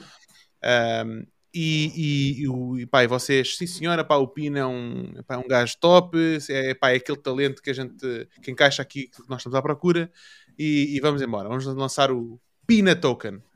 Uhum. e, uh, e, então o Pina, um, ehm, qual é que seria a utilidade do Pina como jovem talento lançar o seu próprio token? Seria, por exemplo, pá, eu acho, ele, por exemplo, fez um, ehm, ele fez um curso na AdSkills, ele está a usar o boné da AdSkills, fez lá um uhum. curso e, e pronto, imaginar que não tinha feito e queria fazer um curso para melhorar as suas skills. Uhum. Seria, por exemplo, a financiar isso? Como sim, é sim, pode, pode, ser que estás a mortar a utilidade do token para quem o lança, é isso? Sim, primeiro por okay. aí. Ok. Para, para quem o lança, uh, lá, lá está, pode ser, por agora pode, podes ter vários uma, modelos do próprio do token, ou seja, atualmente no modelo que nós temos e estamos a testar, isto não é, um, não é uma forma muito eficaz de, de fundraising, e, e, já, e já vou explicar porquê. Porque, ou seja, para ser fundraising quer dizer que quando tu quando compras o token, se ele tira o dinheiro todo para ele, quer dizer que o teu token deixa de valer grande coisa. Ou seja, compras, cada token dele custa 100 euros. Compras um token e dá-lhe 100 euros e ele tira 50 para pagar o curso, quer dizer que o teu token agora já só vale 50. Porque os outros 100 ele já gastou. Um, Isso que acontece com as startups, não é? Com early investments. Sim, sim, eu, sim. Eu invisto 100 mil e esse dinheiro eles vão usá-lo para contratar pessoas, esse dinheiro vai, vai, vai desaparecer. Claro, claro, claro. Não, pode ser, pode ser esse o modelo, lá está. A questão é que na, em, em cripto o que, é que acontece? Há, há, liquidez instantânea e 24-7. Ou seja, enquanto certo. na startup tu compras, investes, ficas com equity e depois para venderes essa equity vai dar um trabalhão, não é? Não é do, do dia para o outro. Enquanto com cripto com token, não. Ele é teu, tu podes, pegas no token e vendes quando quiseres. Portanto, tem liquidez, liquidez instantânea, que mais uma vez tem vantagens e desvantagens. Um, ou, ou, ou, seja, no, as vantagens para ele, para ele são, são financeiras, ou seja, ele pode definir quase uma porcentagem que tira desse token que tira, que tira, que tira para ele. Um, okay. Lá está, é um bocadinho esse jogo, quanto mais porcentagem tirar, maior vai ser a desvalorização que tu compras, portanto, menor é o incentivo para tu comprares. Não? É? Se ele não tirar nada, o incentivo é grande porque tu não perdes nada, mas depois ele também tem menos dinheiro. Ah, esse, esse é um benefício financeiro. Outro benefício é a ligação que fica contigo, não é? Ou seja, é uma forma de eu, de eu construir quase uma comunidade de pessoas que apoiam a minha carreira e pessoas que, que, que vão ajudar-me a ter sucesso. Porque lá está, quando tu compras um token do Pina, o que é que tu queres que aconteça? Queres que ele tenha um sucesso que é para o token valor, valor, valoriza, porque o token valoriza. Um, e, e, e, o que é que tu vais fazer? Vais ajudá-lo como tu puderes né? para, para que ele consiga ter sucesso. Portanto, o que ele ganha ao ter investidores são pessoas que estão investidas no sucesso dele e que podem ajudá-lo a, a, ter sucesso. E acho que o que nós acreditamos é que isso, é, isso é acaba por ser o maior benefício, para mais do que o, para, para, para dinheiro, para fundraising, para pagar um curso, e assim nós vamos uh, introduzir para o ano uma outra funcionalidade que é com, com NFTs faz mais sentido, é mais fácil conseguir esse fundraising. Ou seja, já estou a pôr aqui outra camada, mas é imagina, tens ações da tua carreira que é o teu token, o que nós vamos lançar é a possibilidade de tu criares um NFT para milestones da tua carreira. Imagina o dia, sei lá, o dia em uhum. que tiveste um primeiro emprego, podes imaginar que é criar um NFT com, com, o contrato, com a imagem daquele emprego, pronto, e, vê, e fazes cinco desses e as pessoas podem comprar. E aí o, o dinheiro vai, aí consegues ir buscar esse dinheiro todo. Mas pronto, já estou a entrar no outro lado. Benefícios é o, é o financeiro com com o que tu ganhas do token, e eu já vou explicar como é que as pessoas ganham agora, é o, esse do, da ligação que crias dessa comunidade de, de que está que tá alinhada contigo para te ver ter sucesso, para te ver, para, para te ver uh, ter sucesso. Eu diria que esses são os, os, dois, os, os dois principais. Mas o Pina, o Pina agora diz assim: ele pode dizer, olha, X% dos meus rendimentos ao longo da minha carreira vão, vão para os token holders? Pode, ou seja, esse é o outro lado da moeda, ou seja, porque é que, porque é que alguém há de investir no Pina, não é? Não é porque é que ele lançou o token, porque é que eu hei de investir nele. E aí, e aí a, a, coisa é um bocadinho mais flexível, por, porquê? Porque na, na, na, nossa plataforma, quando tu lanças o token, cada pessoa é que define exatamente que benefícios e, e utilidade é que pode ou quer dar. Ou seja, uh, nós recomendamos sempre dar, dar alguma coisa, naquele, naquele, neste caso chama-lhe chama perks, ou seja, que perks é que tu dás a quem tem o teu token e tu podes definir na nossa plataforma, podes definir com, com base em valores, ou seja, quem tem mais de mil tokens meus tem acesso a isto, quem tem mais de dois mil tem isto, e, só, e é completamente flexível. Coisas comuns são acesso a, tipo, ao teu número de telefone, às tuas uh, direct messages, né? ou seja, quem tem mais uhum. de mil tokens pode, tem acesso, tem o meu número de telefone e pode me ligar, por exemplo. Um, outras coisas podem ser, dependendo também da carreira que tu tens, podem ser eh, outras coisas. Pode ser se és especialista numa área, pode ser, ok, quem tem mais de X tokens meu, eu, tipo, uma vez por, por quarter, posso dar uma sessão de uma hora de tirar dúvidas ou de explicar sobre este tema do qual eu sou especialista. Pode ser outras coisas, podes fazer um, um jantar anual com os teus investidores podes ter outra perk que é ok, quem tem mais, quem, quem tiver mais, ou todos os meus token holders podem me convidar para almoçar uma vez por ano. Ok. Ou sim, seja, na verdade o talento não tem que ser no early stage da carreira, pode ser. Não, não, pode uh, ser outras pá, coisas, sim. Exatamente. Ou seja, e depois podes jogar um bocadinho com este tipo de utilidade ou benefícios adicionais para quem compra o teu token para, persuadir as pessoas a, a, a comprá-lo. Não sei porquê, mas veio-me assim à cabeça OnlyFans, que isto era perfeito. Pá, não é? Uma, uma, versão adulta, não é? De, tokenizada Web3 do OnlyFans. Quase Sim, que, eu acho que esse é, é, acaba por ser um bom ponto, que é, muitas vezes esse é um tipo de comparação que fazem também, ou seja, comparar com o Patreon ou com o OnlyFans, uhum. ou assim, com esses modelos de onde pessoas já conseguem ter algum tipo de, de rendimento ou remuneração por, por trabalho que fazem online. A principal diferença é que isso continua a ser eh, quase neste, neste discurso um, a versão web 2 da coisa, não é? Porque continua a ser passada pensando em, em receita e numa transação, ok? Eu dou-te alguma coisa e tu pagas-me em troca. Uhum. Enquanto que este modelo entra neste modelo de ownership, de propriedade, ou seja, eu não estou a comprar o teu serviço, eu estou a investir, a investir em ti e a provar e pondo o meu dinheiro que prove que eu acredito no teu potencial e, e isso pode-me dar acesso a, a, algumas coisas, mas a questão é que eu, eu depois eu posso aceder a este ir almoçar contigo ou ter a call contigo, mas eu continuo com os tokens do meu lado, ou seja, continuo a fazer parte do quase da, da, da tua da tua viagem, da tua journey, não é? Ou seja, não é uma transação, eu tive, eu tive aquilo que tu me deste e depois vou à minha vida e tu vais à tua. Ou seja, quase nós continuamos ligados. E tens uma grande nós... diferença, desculpa, desculpa interromper, tens uma grande diferença do OnlyFans e do Patreon, é que tu não podes, por exemplo, pegar na tua subscrição e passá-la a outra pessoa. Não podes, é? Tipo, neste momento, tu podes estar subscrito a uma série de artistas, canais, uh, uh, mulheres seminuas ou whatever, o que uma pessoa gostar do OnlyFans e do Patreon, tu não podes passar essa, essa, essa parte, não podes passar a ninguém, não é? Tipo, enquanto sim, sim. no modelo que, que é do Web3, tu já pode, o poder não está na pessoa que cria, está na comunidade, não é? E aí as coisas mudam um bocado. Sim, tocaste num ponto essencial, que acho que é, a gente depois já pode entrar um bocadinho mais neste debate Web 2 versus Web 3, mas é uma das grandes diferenças do nosso, do nosso lado. E outra comparação óbvia, ah, é tipo um, um, tipo um LinkedIn, só que em vez de fazeres follow às pessoas, podes comprar o token deles. Que só isso acho que já era uma mudança muito grande. Mas uma, uma, uma grande diferença de, das plataformas do Web 2 para o Web 3 é que neste, neste caso o, quem tem o quem, quem tem o, o controle são os utilizadores, ou seja, eu comprei o teu token Pina, eu sou, eu sou dono do teu token, independentemente de ter sido na tal protocolo ou não, eu tenho o teu token na minha wallet e tu tens o teu, teu smart contract com o teu token é independente da Talent Protocol, ou seja, se a plataforma e a Talent desaparecer e for à falência e deixar de existir, eu continuo a ter o teu token e tu, o teu token continua a existir. E essa é, que é, é, a, grande, é a grande vantagem, ou seja, apesar de ser, ser, sermos nós e a nossa tecnologia a potenciar que isto aconteça, é quase, é só, é só facilitar que isto aconteça, mas os dados são teus, o token é vosso. Isso é, é brutal. Tu deixas de construir casa no terreno alheio, o que acontece, por exemplo, com criadores de YouTube.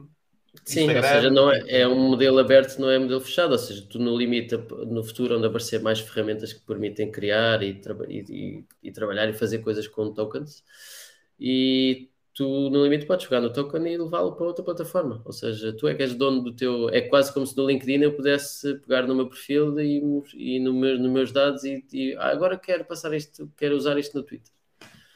Yeah. E quase o teu perfil ser independente da plataforma em si é um perfil que é, que é, que é teu, é um bocadinho, um bocadinho essa lógica. E acho que uma coisa aí é a mesma forma como nós estamos a montar a, a empresa, só para, só para terem noção, legalmente a Talent Protocol é uma non-profit.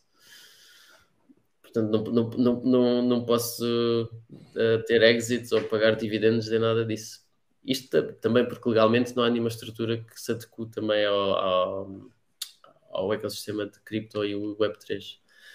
Não quer dizer que nós estamos a, a, trabalhar de borla, quer dizer que muito do, do valor que nós possamos tirar no futuro vem sobretudo do, lá está, de um, de um futuro token da, da Talent Protocol e, do, e da valorização que ele, que ele pode ter, se de facto for usado e o que, onde será nesse, nesse no futuro, com o token, da tal, token tal da Talent Protocol, é que também toda a gente que usa a plataforma vai, vai ter esse token, porque esse é o token que tu usas para comprar tokens das pessoas e tudo isso. Quer dizer que tu também vais ser dono da Talent Protocol por, por, por usares, ou seja, é como se tu fosses dono do LinkedIn, quanto mais usasses o LinkedIn, tivesse uma parte de equity no LinkedIn. E isso é um bocadinho que estes modelos de, com tokens e com Web3 permitem, e no contexto geral é isso que vai acontecer na tela protocolo, ou seja, os utilizadores da, da plataforma são na mesma donos, são também donos da plataforma, e não é só na teoria, ou seja, não é só o que o token tem valor e tu podes vendê-lo e dar dinheiro, os tokens também dão-te possibilidade de votação, de votares em decisões da própria plataforma, do que é que achas que deve Vou acontecer. votar na, na Vou votar na, na, na, na, carreira do Pina. Pina, já não vais ser media buyer, meu. Tu agora vais fazer conteúdo no OnlyFans. Exato. Ui, olha, vais empobrecer rapidamente, pá. Não, mas, mas olha, oh, diz, pergunta desculpa. Não, desculpa, sabes como é que eu me sinto neste momento? Isto só para fazer um paralelismo. Vocês estão a ver aquele gif do gajo que parece o John Lennon que está a fazer assim Sim. A explosão do cosmos é como eu me sinto neste momento. Estou exatamente assim.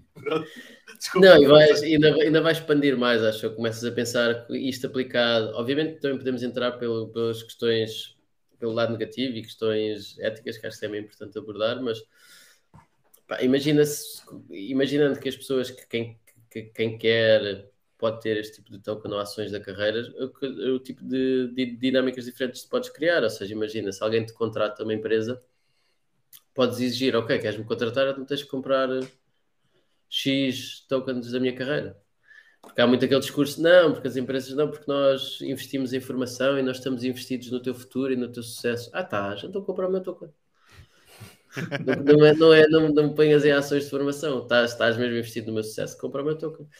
E acho que aqui há um, um caso muito interessante que era na, foi na Commodity, está associado um bocadinho à minha saída, que é ter essa eh, noção de que, apesar de gostar de estar e gostava da empresa e das pessoas, de sentir que, pá, que já não ia aprender e de sentir que precisava de, de voos mais altos. Pronto, que, que, que na Commodity era difícil de acontecer, obviamente sendo uma agência no mercado pequeno, ou seja, há sempre coisas, há, depois há um teto, não, não, dá, não dá para passar por muito tempo a nível de projetos e de desafios e, e de complexidade.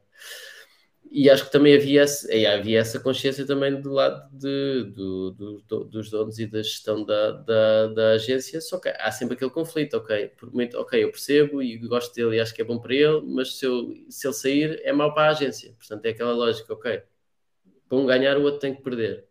Imagina neste cenário que a, a Common era o maior acionista da minha carreira, tinha 30% dos meus tokens aí já podia ser um win-win. Ou seja, o facto deles, deles me deixarem sair e de me ajudarem a ter um, um outro emprego ou uma empresa ou, ou me ajudarem a ter voos mais altos, na verdade ia beneficiá-los a eles também, porque eles eram o principal acionista da minha carreira.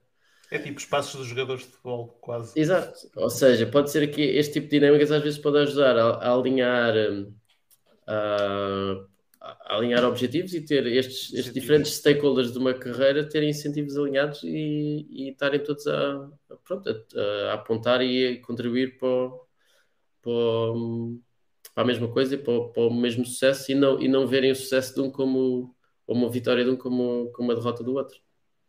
É interessante que existem pronto, algumas indústrias que uh, claramente existe esta, esta progressão de pegar malta à saída da faculdade e, e no fundo um, ehm, a pessoa sair de lá, vamos imaginar, dois, três anos depois, melhores porque são, introduzem as pessoas às carreiras, não é? Por exemplo, agências de publicidade é uhum. é uma delas, um, ehm, advogados é outra, por exemplo. Uh, imagina o que é que é de uma, sei lá, uma capa BMG, não é uma consultora, mas uh, vamos imaginar uma KPMG dizer assim: não, malta, os trainees todos, todos têm que criar tokens no, no, no Talent Protocol, não é? E, e a partir de agora, e eles compram tokens porque é mais barato, supostamente. Uh, Sim. Pegando essa, não sei se será, mas uh, pegando essa lógica, é mais barato, eles compram as carreiras todas porque já sabem que vão ajudar a introduzir as pessoas a outras carreiras, não é? Então, olha, tá, vai lá criar um token no Talent Protocol que eu tenho, estou a acreditar em ti mesmo que três anos depois, se a pessoa estiver lá três anos, ou dois, ou o que for, não é? vai sair lá melhor, não é? Um, poderá valorizar o token. Sim, obviamente, epá, tudo, tudo que tudo, isto tudo, uh, toda a gente vai sempre tentar testar os limites de, de, de, da tecnologia e lá está. Eu acredito, obviamente, há, há muito, muito, muitas formas de este tipo de, de ferramentas poder correr mal e poder ser prejudicial, mas é como tudo, não é? É uma ferramenta que só, só por, si, por, si, só não é boa nem má, não? É boa e má o tipo de uso que nós, que nós, que nós lhe dermos. Mesmo com as mas redes... eu, eu, não estou a dizer que isso é uma coisa má, eu não, acho não, que não, é uma coisa positiva. Sim, sim. Não estou não, não, não, a dizer, mas estou eu, eu a dizer, não? Cá um sim, sim, esse, sim. Esse, esse, tema. O que eu acredito é que mais tarde ou mais cedo vai, vai, vai vai acontecer e vai, gente, vai haver gente a experimentar. E eu acho que é uma área com muito potencial e acho que tem, dá muito gozo, tem-me dado muito gozo experimentar e testar um bocadinho os limites, os limites disto. Acho que no nosso caso nós estamos a fazê-lo pelos bons motivos e sobretudo a nossa missão tem muito de tentar levar que, este tipo de ferramentas ajuda a, a dar mais oportunidades a talento menos privilegiados em zonas menos privilegiadas, porque assim consegues, lá está, se calhar fazer-lhes chegar a rede de suporte que de outra forma era, era difícil, criando este tipo de incentivos para que, lá está, eu posso ser tua rede de suporte porque tenho esse incentivo, algum incentivo em seu. Um, e acho que essa é, é quase o, o, o, nosso end, end, end goal. Uh, mas lá está, mesmo como as redes sociais, acho que redes sociais, olhando, acho eu friamente, acho que tem, tem muito mais efeitos positivos do que tiveram negativos. Mas obviamente que se perguntares à maior parte das pessoas hoje o que é que acham, se calhar parece que, que só vai trazer mal ao mundo, não é? Exato. Mas pronto, acho que obviamente é preciso cuidar, algumas coisas onde precisar de regulamentação e tudo isso, mas pá, primeiro é preciso testar um bocadinho os limites e as fronteiras das coisas. Pegando aqui numa pergunta do António Almeida, como é que uh, o preço do Pina aumenta derivado do seu sucesso? O preço do token sobe, não sobe ou desce numa situação de oferta-procura? Sim, a, pergunta, ou seja, como, como, como isto está desenhado no início, é, acaba por ser muito a percepção e a reputação social dele, não é? Ou seja, com a condição da oferta e procura, o preço sobe e desce. E então, e, isto é muito da, da, da lá está, da, voltamos à reputação, à reputação e à percepção de, de sucesso e à percepção de potencial de sucesso que, que ele tem. E, e isto no início. Obviamente que, que, no futuro nós vemos que a pouco e pouco se cons consiga eh, introduzir aqui fatores menos subjetivos, ou seja, vai haver sempre um fator subjetivo, é? que é o que se eu acredito ou não acredito e o que faz esse gut feeling. Mas podemos trazer outros fatores que é, por exemplo, mais fatores à medida que forem estando on-chain, ou seja, pode haver, o João pode, o Pina pode ter credenciais, pode ter uh, tarefas e projetos que completou, que estão registados uh, on-chain, na blockchain, e isso pode ser, influenciar o preço dele de forma objetiva, ou seja, são coisas objetivas que dá para medir e que são verificáveis uh, on-chain e que isso pode ser uma forma de afetar o preço dele para além da, da procura e oferta. Oh, oh, Filipe, por acaso tenho uma pergunta, eh, agora isto se calhar Sim. ainda é, é prematuro estar a perguntar isto, Uh, mas vamos imaginar que eu tenho um número, pá, isto para ser algo tangível, eu tenho mil tokens, que é aquilo que me é atribuído, uhum. e que eu posso vendê-los da forma como eu quiser, whatever, não sei se é assim ou não, mas estamos aqui a falar de suposições. Existe alguma forma ou alguma vez em que eu possa querer emitir mais tokens? Por exemplo, imagina que pá, a vida corria muito bem, eu tinha uma, um, uma reputação do caraças, o valor do token disparava e eu queria emitir mais tokens, mas queria diluir o valor uh, na medida em que queria ter mais pessoas a entrar, mais backers, whatever. Tipo, uhum. existe alguma forma de fazer isso? Isso vai um bocado contra o conceito. Tipo, eu estou a tentar perceber tipo, como é que poderia haver aqui variações de preço, uhum. não só pela, pela, pela minha evolução, mas também por democratizar o acesso a mim, se é que me faço entender. Sim, ou seja, Podes responder isso de duas formas. Ah, posso responder com o que acontece na Talon Protocol, mas quer dizer, nós não temos o monopólio de criar tokens, não? É? Tu podes, podes criar tokens de outra forma, inclusive escrevendo tu o código e o smart contract. Não, mas que... imaginando que eu quero, quero trabalhar convosco para não ter esse Sim. trabalho. No nosso caso, e agora o modelo que está definido, há uma, uma, uma supply definida, que é fixa, quase o, o que se chama um token max supply. E, ou seja, neste caso está definido em, em um milhão, quer dizer que só podem existir um milhão destes tokens, de acordo com este uh, contrato, e que, e que, isto está definido à, à partida e nunca, nunca mais podes mudar. Okay. Ou seja, só, só vão haver um milhão. Claro que nada te impede, tu como João, de, imagina o teu token chama-se PINA, de criares o PINA 2. E isso, na verdade, pode diluir o valor porque estás a criar outro token. Mas, Sim. tecnicamente, este to deste token só pode existir um milhão. E isso é importante, todas estas coisas estarem definidas clara, claramente à, à partida, e acho que mais uma vez isso é uma das vantagens de, da tecnologia de blockchain e de cripto, que permite este tipo de, de clarificação e de clareza, ou seja, as, pessoas, as coisas estão, estão claras e, e, definidas e ninguém depois pode mudar as regras do jogo a meio. Lá por o token ser teu, não, não mandas mais que os outros, ou seja, se aquilo está definido desde o início, por muito que tu queiras, não podes mudar. E isso é, é bom porque as pessoas, quer dizer, as pessoas compraram o teu token a achar que ia haver um milhão e se compraram 100 mil, queriam comprar 10%, depois não podes, ah, então vou mudar as, as regras do jogo a meio. Exatamente. Code is law. Sim, é, de, é, é, isso mesmo. E então, no, no, no, nosso caso, obviamente, no modelo que nós temos agora, é a mesma token supply para toda a gente, toda a gente que lançou um token tem um, um milhão de tokens. para já, no modelo em que estamos, tem o preço fixo, ou seja, nós provavelmente vamos ter duas fases, até para, para proteger um bocadinho as pessoas. A primeira fase, que é o que nós estamos a chamar, pelo menos provisoriamente, Proof of Talent, ou seja, uma primeira fase para, para provar ou para tentar perceber qual é a, a procura, lá está, que esse token ou essa pessoa poderá ter. Porque se não, não quer dizer que tenhas, não podes, por muito às vezes potencial aparente que tenhas, a pessoa lança, mas depois aquilo não mexe, não, é? a agulha não, não mexe. Então temos esta uma primeira fase onde o preço é fixo e é quase estamos a, a medir a, a, procura. Então o preço é, é, um preço inicial fixo e até chegares a um determinado limite, imagina até 10 mil euros. Até chegar a 10 mil euros o preço é fixo. Então, até, e quem compra agora preço é fixo. O benefício para quem compra agora até chegar é fixo, ou seja, está definido no contrato que o preço não varia. Ou seja, eu posso comprar 10 eh, tokens ou 500 tokens que o preço não, não, não varia. É quase como se, o, imagina, o trading só começa a partir dos, do, quando chegares àquele, àquele valor. E isto, qual é o benefício para quem, para quem compra? Para quem compra, para já estar a comprar ao preço mínimo vai ter, e depois o que nós estamos a fazer agora é também ganhas uma espécie de como se fosse um juro, não é? Estou a pôr o meu dinheiro ali na, naquele contrato, tenho os tokens, o preço, o preço sei que não vai mudar, portanto uh, ganhamos um quase um como se fosse juros sobre aquele dinheiro que lá pus e, e ganhamos os dois, ok? Ganho eu que comprei o teu token e ganhas tu que és o dono do token. E os juros e... são pagos em talent token. É Sim, isso? é, okay. exato, é isso mesmo. Depois o que acontece é, chegando a esse limite, depois então entra, ou seja, quer dizer que, ok, sobre 10 mil euros, não quer dizer que o valor seja este, ainda não está fechado, mas sobre 10 mil euros quer dizer que há pessoas com interesse em, em comprar o teu token, e então, então cria-se, abre-se quase esse, esse modelo, esse mercado é? de, compra, de, de, compra e venda.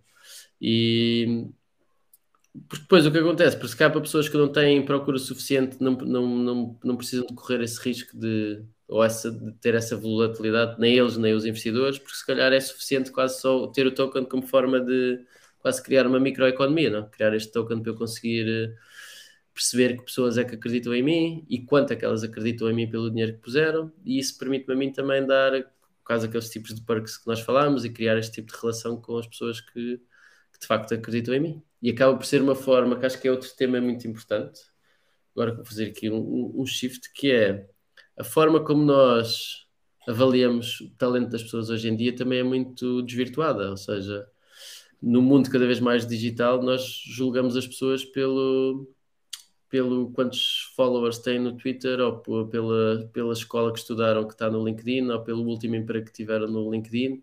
E isto é tipo um jogo que é muito fácil de, de, de, desvirtuar, não é? Ou seja, que eu sei fazer um perfil muito bom no LinkedIn e posso ser um péssimo, uma péssima pessoa uh, no, no, meu emprego, como também consigo. É. Posso ter muitos followers, porque o, o, jogo de ter followers, a forma como vais ter followers, não, não quer dizer nada sobre o teu potencial, o teu talento ou as tuas skills como profissional. Mas hoje em dia, cada vez mais, é assim que nós, que nós avaliamos o potencial do, do, do de uma pessoa.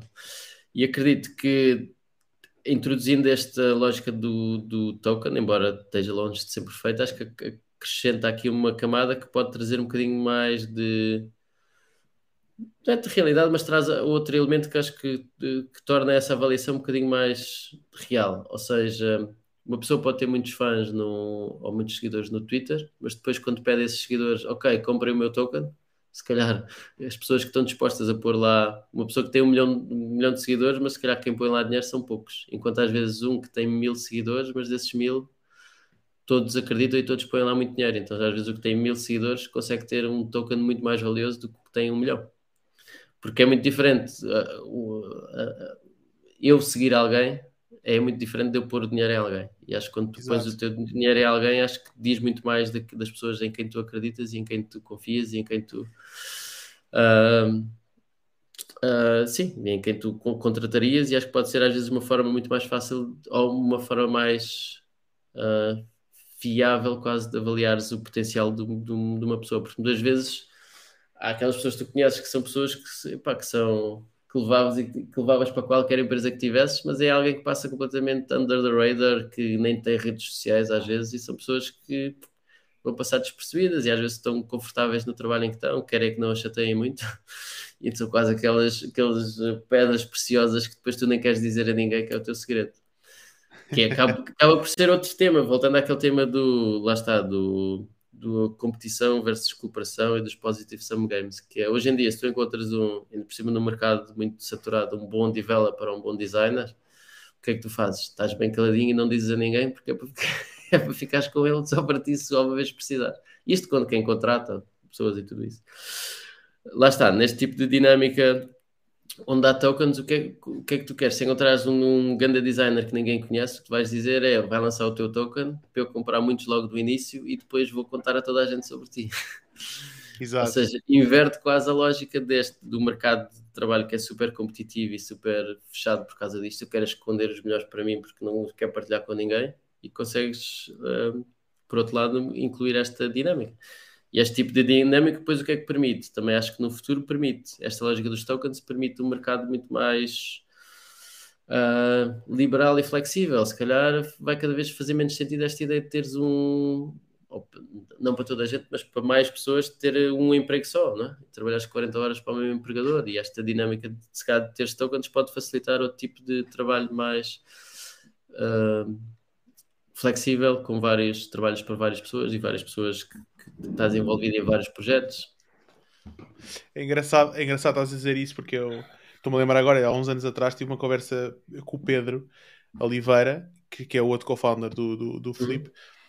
um, em que dizia-lhe, meu, uma coisa que não existe em Portugal e que se calhar existe mais lá fora são empresas, porque as empresas de recrutamento estão muito viradas para o lado da do, da oferta de, de trabalho, ou seja, do lado das empresas que estão a contratar. E não existe muitas empresas que estejam mais a defender os direitos e a, e a procurar ajudar o talento a evoluir nas suas skills, né? Imagina, uhum. epá, eu conheço aquele developer e sou uma empresa que vai lhe ajudar, olha, faz este curso aqui, que é especialista, por exemplo, em na área da IT e vou dizer, não, olha, vou-te ajudar aqui a posicionar e vou estar, uh, hoje estou-te a defender e vou-te posicionar nesta empresa e estou constantemente, imagina, daqui a dois anos eu já, tô, já sei qual é que é a empresa certa para ele, porque ele desenvolveu aquelas skills e eu conheço aquela pessoa, né? E tivemos uma conversa interessante sobre isso e pronto, que hoje acaba, não é por causa de mim, longe de estar a dizer isso, mas foi engraçado de ser os primórdios de, do que é hoje o Talent Protocol, que pronto, é, uma, é uma coisa muito mais evoluída daquela conversa. E ele dizia, pá, sim, é verdade, e não sei o quê e tal. E já estava a pensar nisso de alguma forma, né? Já, eh, não sim, quer dizer, ele, mas... ele, foi, ele foi o principal instigador da ideia, né? portanto é normal que as coisas estejam mais ou menos relacionadas.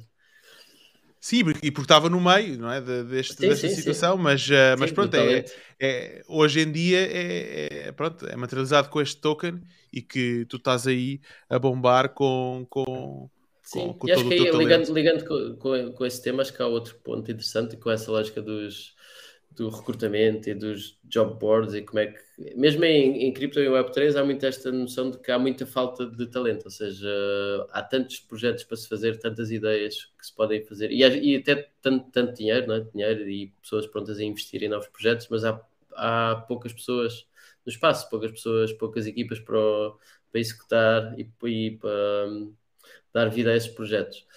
E, ou seja, é um grande problema de falta de developers, designers, to toda a gente.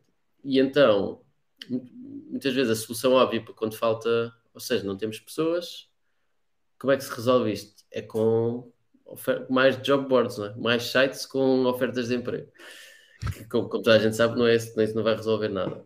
E então, e, aqui mais uma vez é, apesar de estar um protocolo, o objetivo não ser resolver esse problema diretamente, né? não estou a resolver o problema de, de, de, falta de talento hoje, mas o facto, lá está, como nós falámos, o facto de introduzir um token nesta equação, da equação das carreiras pode ajudar nesta descoberta de talento, porque lá está, como estávamos a falar, o incentivo para eu ir à procura, encontrar pessoas e dar-lhes aquele quase empurrão ao apoio inicial que elas precisam é muito maior porque eu tenho alguma coisa a ganhar com isso para haver mais designers e developers em cripto e em Web3 não é do, do dia para a noite. Quer dizer claro. que têm que encontrar pessoas que têm esse perfil, que têm esse potencial, têm que lhes dar tempo e, e apoio no, nessa curva de aprendizagem que nem sempre é fácil, para depois, passados uns meses, eles de facto estarem prontos para aceitarem esses empregos que estão, que estão a pôr. E, e, trazeres um token para a equação torna isso um bocadinho mais possível, porque eu tenho um incentivo para ir à procura de malta que possa ter potencial para ser um bom designer ou developer de Web3, porque sei que se eu fizer esse pequeno esforço de procurar na minha rede, nos meus amigos, uma ou duas pessoas que seja, eu vou ganhar, vou ganhar com isso, vou ganhar, posso ganhar um, com isso. Depois, se o amigo a seguir o ajudar, uh, lhe emprestar um dinheiro para tirar um curso, fazer qualquer coisa, sabe que também pode ganhar com isso. E então, o facto de criares este, estes incentivos para estes novos incentivos que acho que não existem hoje para tu descobrires e apoiares novo talento em qualquer área, uh, tem esse potencial de no futuro ser quase o, ter esse efeito em, em, cadeia, ou seja, e não é uma solução, ou seja, eu não estou a criar uma, uma plataforma que educa pessoas em Web3, porque o impacto que isso pode ter é, é sempre linear, não é? Ou seja, para eu uhum. ensinar mais pessoas tenho que fazer mais cursos ou ter não é necessariamente linear se for estudo online, mas, mas, exato. mas não acaba por ser. Não. Mas desta lógica, com, com tokens, epá, o potencial de essa coisa pegar é? de, de crescimento exponencial é gigante. Não, sem dúvida. Existem muitas aplicabilidades, como tu, como tu disseste, né? Uh, por exemplo, influenciadores. Olha, quero lançar uh, o meu token pessoal e, e, e, lá está, se a pessoa crescer e for uh, acabar por ser uh, tipo um mega influenciador, por exemplo, usando esse caso, esse token valoriza mais porque se naquele token está definido que aquela pessoa vai lá almoçar com uma vez por ano com aquele influenciador, quanto maior Sim. for, mais gente quer aquele token Sim. para ir almoçar com, com eles. Né? Exato. Um, boa. Uma, uma, tu, tu, falaste aqui, tocaste o ponto de, de comunidade e eu estou dentro do vosso dentro do vosso Discord uh, que tem alguma atividade e, e tu também defendes muito este ponto da, da comunidade. Isto precisamente porque em cripto o marketing que hoje é aplicado, grande parte, anda à volta de gerir comunidade, quer seja no Twitter, quer Sim. seja no Discord. Uh, de que forma é que a comunidade influencia, tem influenciado o, uh, o desenvolvimento do vosso produto? Tem influenciado bastante. Acho que uma boa forma de o pôr é. Está mais a ver usando, embora isto não seja assim tão preto no branco, mas o, a ideia do Web 2 versus Web 3 é se calhar no, numa empresa tradicional em Web 2 tu constróis um, um, um produto uh, para tentar que, ele, que, que, depois esse produto tenha uma comunidade à volta dele, não é? Constróis lá, um produto, uma startup qualquer, a contar que ele seja tão bom que depois se forme uma comunidade à volta dele. E em Web3 uh, acontece um bocadinho ao contrário, não é? Constróis uma comunidade para construir um produto em conjunto, ou seja, quase a comunidade vem antes do produto e não uhum. o produto antes da comunidade. Acho que essa é um bocadinho a diferença de mindset que nós também estamos a, a, a aprender aos poucos. Como é que isto se traduz na, na, na prática? Prim, primeira forma que nós estamos a fazer é, é o building in public, não é? como se diz, ou seja, ser o mais transparentes possíveis e todas as decisões que tomamos são públicas e são visíveis, porque só assim é que consegues ter feedback e ajuda, não é? Se for o teu trabalho do dia a dia for visível. E, e, o facto de ser, ser visível implica um esforço. Um esforço no sentido que é contra a natura, muitas vezes. Ou seja, todas as coisas, uh, quase toda a documentação, todos os nossos fecheiros são públicos e para, para quem, quiser, quem quiser consultar, mesmo as reuniões, nós somos uh, maioritariamente assíncronos, não é? mas o, os momentos que temos síncronos são gravados, por exemplo, a reunião que temos semanal de equipa é gravada e publicada, portanto qualquer pessoa da comunidade pode, pode vê-la. Eu já fui ver algumas reuniões vossas, por acaso. uh, esse é o primeiro ponto, né? de, de garantir que tudo, tudo, é visível e que as pessoas podem, quem, quem, quiser e quem tiver vontade, obviamente que a maior parte das pessoas não vê nem tem interesse para a maior parte das pessoas, mas quem quiser tem a possibilidade de ver. O segundo ponto é, é, é, é Fui o único que vi então. Não, não, não. Há mais gente, há mais gente que vê. Nós, nós, às vezes temos uns, uns easter eggs no, na, nas calls e quem os encontra lá no meio, portanto, quem os encontra às vezes ganha uns prémios. Um, para além disso, fazemos às vezes community calls mais focadas, ou seja, eh, em questões, em decisões concretas que estamos a tomar e onde quem quiser pode dar feedback e a, e a, e a sua opinião. E lá está, é um bocadinho como, como a história do, do token, não é? Quando tu tens o token da carreira de alguém, tu sentes-te muito mais envolvido e parte dessa carreira e, e sentes-te muito mais mesmo emocionalmente ligado e vais uh, ajudar a construir. E aqui é, é, igual, quando as pessoas se sentem ouvidas e sentem que que participam ou que podem participar, mesmo que às vezes não, não podem, só o facto de das coisas serem públicas, mesmo que eu não vá ver, só o facto de saber que são, uh, sinto, mais, sinto mais incluído e sinto mais parte disso. E, e, acho que isto tem várias vantagens. Tem a primeira vantagem que é o teu produto vai ser sem dúvida melhor pelo facto de estares a ouvir as pessoas, uh, a malta mais cedo. Não, é? não, quer dizer que faças tudo que toda a gente sugere, é? mas uh, acredito que torna o produto melhor. Depois as pessoas tornam, são, estão muito mais envolvidas, portanto, muito mais facilmente tens, lá está, este grupo de utilizadores iniciais. Depois também são um grupo de utilizadores que se tornam um grupo de embaixadores e que trazem, que trazem outros. E depois, quando, quando outras pessoas vêm, quase depois do produto já construído, também já entram numa comunidade que já existe, que já tem dinâmica, que já tem atividade. É? E, e, então é muito mais fácil quase da bola começar a, girar. Obviamente que não deixa de ter os seus desafios, não é? Que uma, um dos desafios é a própria comunidade de cripto e do Web3. Às vezes, quando diz comunidade, às vezes o que se diz comunidade é só um, um conjunto grande de pessoas à procura do próximo do próximo token quando podem fazer podem fazer dinheiro, não é? Então estou só à procura de uma oportunidade financeira, ok, este projeto parece ter potencial, diz lá quando é que vais lançar o teu token, que é para eu comprar, esperar que suba e depois vender. E não tem grande interesse em participar e em ajudar-te a construir um produto uh, bom e, com, e de longo prazo. Portanto, quando se diz comunidade, não é, não é só olhar para o número, é olhar também para o, para o que acontece dentro do, do Discord e dentro destas dinâmicas. É, número de pessoas menos trading lurkers, não é? Exato.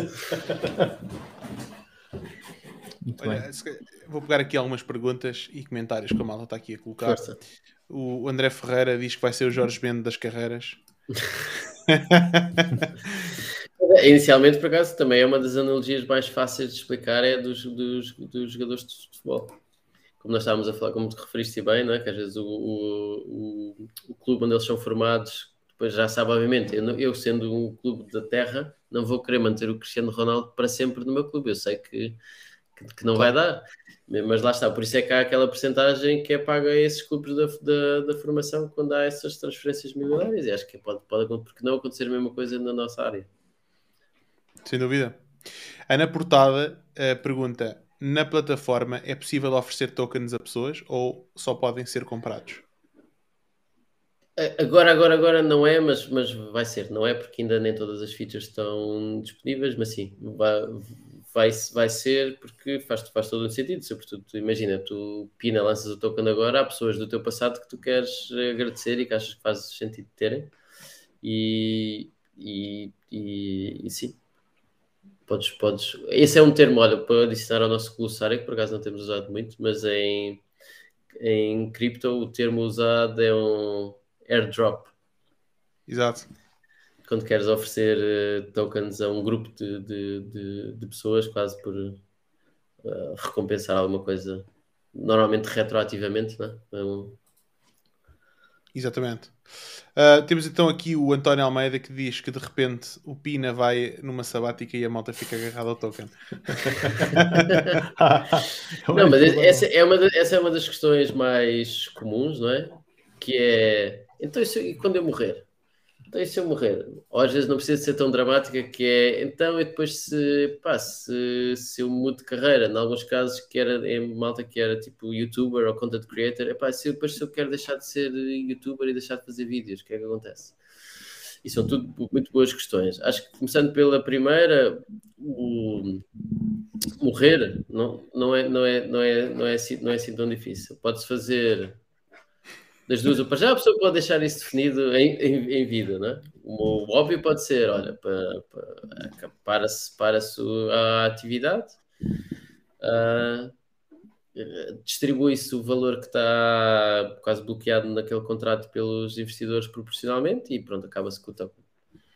Obviamente que há quem vá perder dinheiro, há quem vai, vai ganhar, pronto, acontece. Uh, outra forma que pode acontecer, imagina que estávamos a falar do, do Jorge Mendes, ou imagina que o Cristiano Ronaldo tinha um token e morria.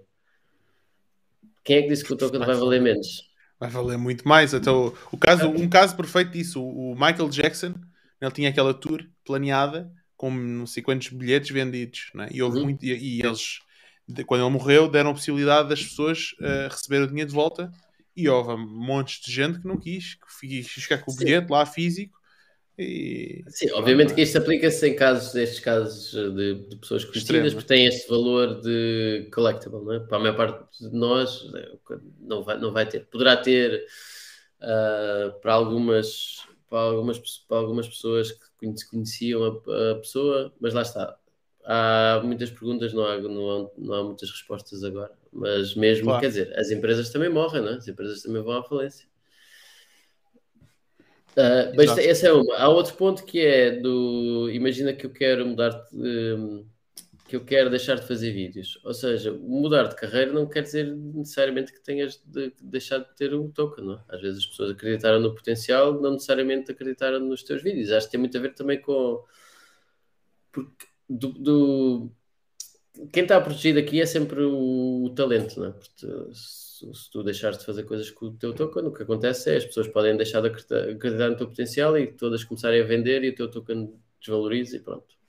E quem investiu pode, pode, perder, perder algum dinheiro com isso. O...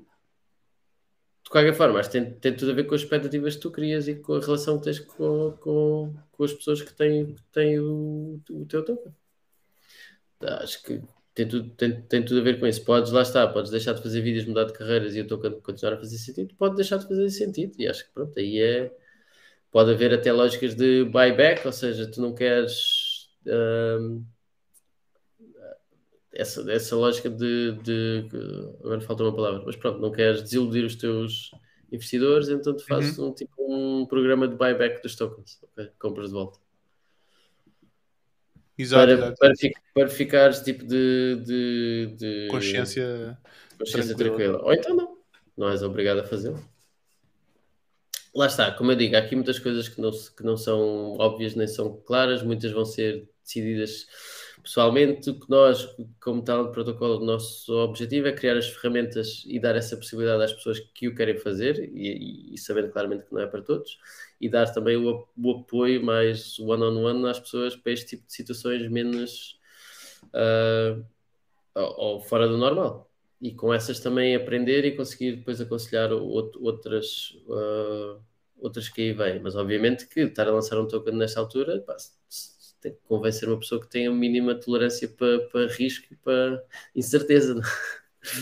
Claro, claro, claro nesta fase. E, então. e que gosta, sim, gosta de, de, de, de, experiências. De qualquer forma, no modelo que está agora é relativamente sem risco, porque lá está, como temos o preço fixo, se alguém lançar agora e depois decidir, epá, isto passado um mês ou dois, isto não é para mim, assustei-me, agora é fácil, portanto, agora é só devolver o dinheiro todo aos. Porque agora o dinheiro que, que tanto o talento como os, os investidores estão a ganhar é só o, quase o juro em cima do, do dinheiro que investiram. Portanto, na, na, prática, até ao final desta season one que nós chamamos, nós temos assim a dividir por, por seasons o, o produto e o desenvolvimento para conseguirmos lá estar ter este período de testes, avaliar, aprender, uh, começar uma nova season com uma nova iteração. Nesta primeira tem este modelo que é muito uh, seguro, ou seja, mesmo se alguém quiser desistir e quiser carregar no panic button, é, é fácil, é só uh, devolver os tokens devolver o dinheiro, ninguém perde dinheiro. Só as gas fees, não é? Sim, mas que são muito, são muito reduzidas neste caso. Vocês lançaram em que chain? Nós lançamos em, em Celo. Celo, que é uma, uma chain que é, é também EVM, é, EVM é Ethereum Virtual, Virtual Machine, ou seja, é compatível com Ethereum, é o mesmo código. Okay como é Polygon e Binance, Smart, e Binance Smart Chain são também em Solidity e usam Ethereum Virtual Machine. Nós escolhemos Cell porque Cell não é, não diria que não é mais popular. Cell é, é considerado uma Layer 2, ou seja, Ethereum uhum. é Layer 1 e há outras quase blockchains em cima, construídas em cima de Ethereum para que, que têm, que, lá está, gas fees mais baratas, porque fazer uma plataforma como esta de social tokens em Ethereum era, nesta fase era impensável, não é? Porque, ou seja, tu, sempre tu queres comprar tokens de alguém, ah, hoje me apetece comprar mais 50 tokens de Pina, são mais, mais 100 dólares de, de taxa de transação para, para, para, comprar 20 euros de tokens. Portanto, não, não dava. Uh, pronto, começámos por Cell, porque é também uma blockchain que tam, também tem permissão, esta lógica de levar uh, a liberdade financeira e as ferramentas do Web3 de cripto a, a países do mundo que, menos uh, privilegiados e conseguir garantir que, há, que estas ferramentas não, não se mantenham, não ficam só nos mesmos círculos de, de, de privilégio da Europa e dos uhum. Estados Unidos e alguns países da Ásia. E pronto, nós vemos um bocadinho nessa missão, estamos alinhados, então começámos por aqui. Sendo que a nossa visão é sempre uma plataforma multi-chain, ou seja, poder ser o próprio utilizador que decide em que blockchain é que quer lançar o seu token. Claro, claro, claro. Sim, nesta fase não faz tanto sentido, não é? Um, diz aqui o, o, o Tocha, grande Tocha, eh, ele diz que Web3 é comunidade. Sem dúvida. O Tocha que já lançou o seu token. Já lançou o seu token? É, pá, fantástico. Uh, sim, é isso. O Web3 é quase um sinónimo de, de comunidade. É como estava a dizer, acho que a comunidade acaba por ser super importante para te ajudar a construir o produto, depois super importante no início para te ajudar a testar o produto e numa terceira fase super importante para te ajudar a distribuir o produto. Porque depois também, e falando, e, e isto é um podcast de marketing, apesar de nós não termos falado muito de marketing até agora. Nunca falamos. Mas o, o marketing. Uh, acaba por ser muito diferente em Web3, para já tudo, tudo aquilo que eu fazia no, em, numa agência, quase não, não, não fiz nada ainda aqui. Ou seja, publicidade paga quase não, não existe, até porque em muitas plataformas, quando falas de, de cripto, esquece, não, não nem sequer te deixam. ah, quer dizer, ao... Facebook. Agora, o Facebook voltou a abrir, voltou a permitir Foi. fazer, sim. Sim, mas, uh, não, mas... não sei como guidelines, mas sei que abriram outra vez. Uh... Sim, mas também as pessoas que estão no Facebook e não interessam muito para esta fase, acho. Sim, sim, nesta fase ainda não. Sim, diria que coisas no playbook que são mais ou menos semelhantes é tipo usar quase influenciadores, embora aqui os influenciadores sejam outros, não é? é também, também é usado. De resto, depois é muito. Web3 e cripto é Twitter e Telegram, acho que são assim os canais principais. Um, e lá está, e depois é muito de comunidade e, orgânico, ou pelo menos um orgânico, às vezes pode ser um orgânico com, com aditivos, mas é Gamification, é, exato. Sim, com aditivos, mas, eh, mas sim, é um bocadinho por aí, ou seja, é conseguir que as pessoas tenham interesse e curiosidade e entusiasmo com o teu projeto uma das coisas que agora já cada vez acontece menos, mas que numa altura que aconteceu que era quase um modelo invertido, não é? Ou seja, tu fazias o marketing antes de teres produto. Ou seja, fazias marketing e muito hype à volta do teu projeto que ia ser um grande projeto, lançavas o token, as pessoas compravam o teu token, a token a acreditar no futuro sucesso do, do projeto, porque no papel fazia todo o sentido, né? tinha um grande PowerPoint. Uh, e ao vender o token, a equipa fazia logo, sei lá, ficava com milhões no bolso. Só que muitas vezes o facto de seres bom em marketing e bom, bom num, num PowerPoint e bom numa landing page não quer dizer que sejas bom a construir um produto. Não é? Depois do, da visão e do PowerPoint até um produto funcional e que entrega aquilo prometido, há muita gente depois não acabou por não entregar e pronto, olha, quem, quem, comprou o token e quem investiu que se, que se, lixou. No nosso caso, a nossa abordagem é o oposto, ou, ou seja, é muito mais product first e token, token later. So, por exemplo, nós estamos já, começamos há 7, 7, 8 meses Um, e acho que o produto já está relativamente bem, bem avançado para o, para o, tempo que tivemos e considerando que o tempo inicial é muito de perceber o que é que, que, é que, é que nós estamos a fazer, o que é que nós estamos a, a, construir. Lá está, o discurso inicial de ter muito claro aquilo que, não, que nós queremos ser e que não queremos ser e o que é que é o, que é, que é o produto. Ou seja, ter já um produto live em uh, mainnet que já foi auditado o código e que já estás a, a testar num, num campo e numa área que tem tão não tem quase nada feito, não, é? não tens grandes referências por onde, por onde uhum. seguir. Acho que, que, que, é um bom sinal e ainda temos muitos meses pela frente de melhoramento e afinação do produto antes de lançar o token. Ou seja, quando se lançar o token é quando tivermos provas dadas de tanto do ponto de vista técnico, como de tração, como de utilidade.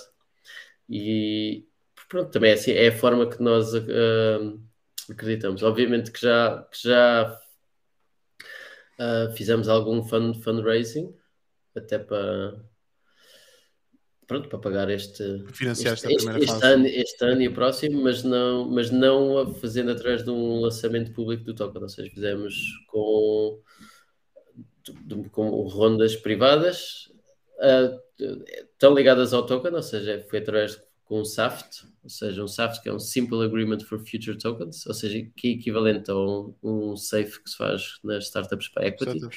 Só que no nosso caso, como disse, nós somos uma non-profit e todo o valor do projeto está ou irá estar no token, ou seja, porque nós estamos, como disse, é construir em público, o próprio código é, é open source, Portanto, não há aqui propriedade intelectual nenhuma. Portanto, mesmo que tivesse, mesmo nós tivéssemos uma LLC que tivesse equity, não sabia o que, é que as pessoas estavam a comprar. Um, e, portanto, ou seja, os token, no, o, token, o token é que vai representar o valor todo que o projeto está a criar e por isso uh, os investidores que já uh, investiram no tal protocolo que têm um contrato que lhes diz que quando o token for lançado, eles vão receber X desse, uhum. desse token que for lançado. Boa. Mas pronto, é completamente diferente de lançares um token agora e ires ao mercado, ou seja, tens duas mil pessoas que compraram o teu token e que, e que levantaste de 2 milhões. O problema é que, a partir do momento em que lanças o token público, é, que, como, é como disse no início, ele é líquido e tradable 24-7, ou seja, todos os dias, a toda a hora, o preço vai subir e descer e depois pá, não fazes outra coisa que não estar a não ser estar preocupado com o preço do produto e usar comunicação e marketing para tentar contrabalançar aquilo. Ou seja, Exato. Se, desce muito, tens que anunciar coisas para as pessoas não, não entrarem em pânico e não venderem todas. Então tens que voltar a ter o entusiasmo. Então entras nestes ciclos de marketing e anunciar mais. Ainda não fizeste nada e já estás a anunciar mais. Que é para, que é para gerir um bocadinho aqueles, aqueles ciclos e aquele pânico de, de, de todos estes massa de investidores, não é? Porque depois, quando são em startups, são, por muito que difícil que seja, são 5 ou 10 ou 15 investidores, ok, fazes uma call, dois dias em calls com eles e consegues mais ou menos gerir as ansiedades, não é? Agora, quando são milhares, às vezes dezenas de milhares, epá, é um comportamento de massas é muito difícil de controlar ou de prever. Para bom então, mal. Sim, sim, então o desfoque passa, o foco passa, passa todo aí e o projeto passa a ser como é que eu mantenho o preço do meu token alto ou a subir e o produto já fica, quer dizer, já passa a ser um afterthought, não é? Exatamente. O, o André Ferreira diz que quando o Pina se reformar, ninguém, uh, ninguém me garante que não vai ser o campeão de domínio de Viseu, por isso o token dele vai valer, vai valer muito mais. um, o Tocha pergunta já agora o Tocha tem um, um podcast, se quiserem seguir, é o Bitalk. Uhum. Bitalk Talk, não é Bitalk, é Bitalk Talk em inglês. Podem também explorar. Uh, penso está no YouTube e Facebook e por aí. Uh, vale a pena. Porque não Solana? Porque não Solana? É uma, uma, uma, boa, uma boa pergunta. Acho que é, mas que não é difícil de responder, pelo menos no nosso caso. Ou seja, onde, onde, eh, e se olharmos um bocadinho para, para, para, a comunidade, sobretudo de developers e de projetos que estão a ser construídos, eu diria que, apesar de haver muito hype com estas novas blockchains, 90 e tal por cento está em Ethereum? É? ou seja, dos projetos das startups e dos developers, não sei exatamente o número, mas eu acho que anda à volta disso, 90% está, está em Ethereum. Portanto, aí é que está a grande, grande parte do ecossistema. e, e, a, e, a, nossa aposta, não é grande aposta, não é? É só ir. Uh, está aí. Obviamente, dentro do ecossistema da Ethereum há estas outras uh, blockchains ou layer 2, não é? São, mas, que estão, mas são basicamente construídas na mesma tecnologia, ou seja, usam a Ethereum Virtual Machine, a linguagem de programação é Solidity. Enquanto Solanas é, é mesmo um projeto ao, ao, lado, quase é uma alternativa a Ethereum e ao ecossistema de Ethereum. A linguagem de programação é outra, é Rust. Portanto, o esforço de mudar, nós começámos em Ethereum, o esforço de mudar para Solana, quando Solana começou a ganhar alguma uh, tração, era grande, porque era basicamente uh, recomeçar né? noutra linguagem de programação. No futuro, no futuro, logo veremos se faz sentido ou não. O nosso foco está em Ethereum e nas, nestas uh, blockchains compatíveis, Binance, Polygon, Ethereum quando, quando der, quando lançarem o 2.0, se alguma vez lançarem. Um, a, vantagem no caso de Solana poderia ser uh, ser o, o primeiro, não? É? o primeiro e único projeto de social tokens em, Solana. Que tem o seu valor também. Um... Quer dizer, pode ser um valor que não dura muito tempo, sai a notícia, Exato. sai o press release uns dias e depois passou. Vou aproveitar aqui e fazer um shift, aproveitar aqui a pergunta do Bruno Moura para fazer aqui um shift na conversa, que é, uh, o Bruno pergunta, por acaso tenho procurado cursos sobre marketing aplicado a blockchain e cripto, recomendas algo?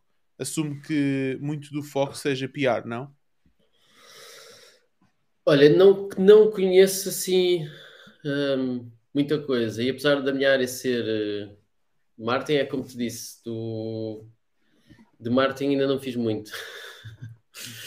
uh, muito lá está, também a própria fase do projeto está ainda muito em, focada em produto e muito, ou seja, o nosso objetivo não está tanto em, em, atrair mu muita quantidade de utilizadores ainda, ou seja, o marketing feito foi mais uh, branding e mais, lá está, conseguir construir, garantir que as pessoas que ouvem falar ficam com uma boa primeira impressão e que ficam com curiosidade em saber mais, curiosidade em experimentar, quando puderem experimentar. Acho que o trabalho tem sido mais, mais esse, por um lado. Uh, voltando um bocadinho à pergunta, eu acho que não há muitos recursos e o meu conselho vai ser o mesmo que é que dou em relação a cripto e Web3 no geral. Uh, não, não, não há curso que, que vai ensinar ou, ensinar alguém ou vai tornar alguém expert em Web3 ou em cripto. Não há curso nenhum que o vá fazer. Isso já, quer dizer, já é mais ou menos verdade para outras áreas, mas aqui sobretudo. Portanto, o meu conselho é, é, é, é, é começar a fazer e experimentar fazer. E acho que há várias formas de, de o fazer. Há, há vários projetos, pequenos projetos de cripto a começar, seja projetos, seja DAOs, que é outro tema que depois já podemos adicionar ao glossário, mas ou projetos de NFTs, há tantos de, drops de NFTs novos e às vezes é juntar-se a, a, a, algum que, que, vá sair e, e, e, perguntar se pode, se pode ajudar. Só porque os, os de NFTs acabam por ter uma boa dose de, de marketing, porque têm que construir, lá está, tem que ter algum hype e construir uh, essa comunidade. Portanto, eu diria que é tentar uh, juntar-se a algum no início e aprender, aprender fazendo. Porque, o, na verdade, os princípios de marketing são, são os mesmos, não é? Tem, Com tem muito que... mais fome à mistura.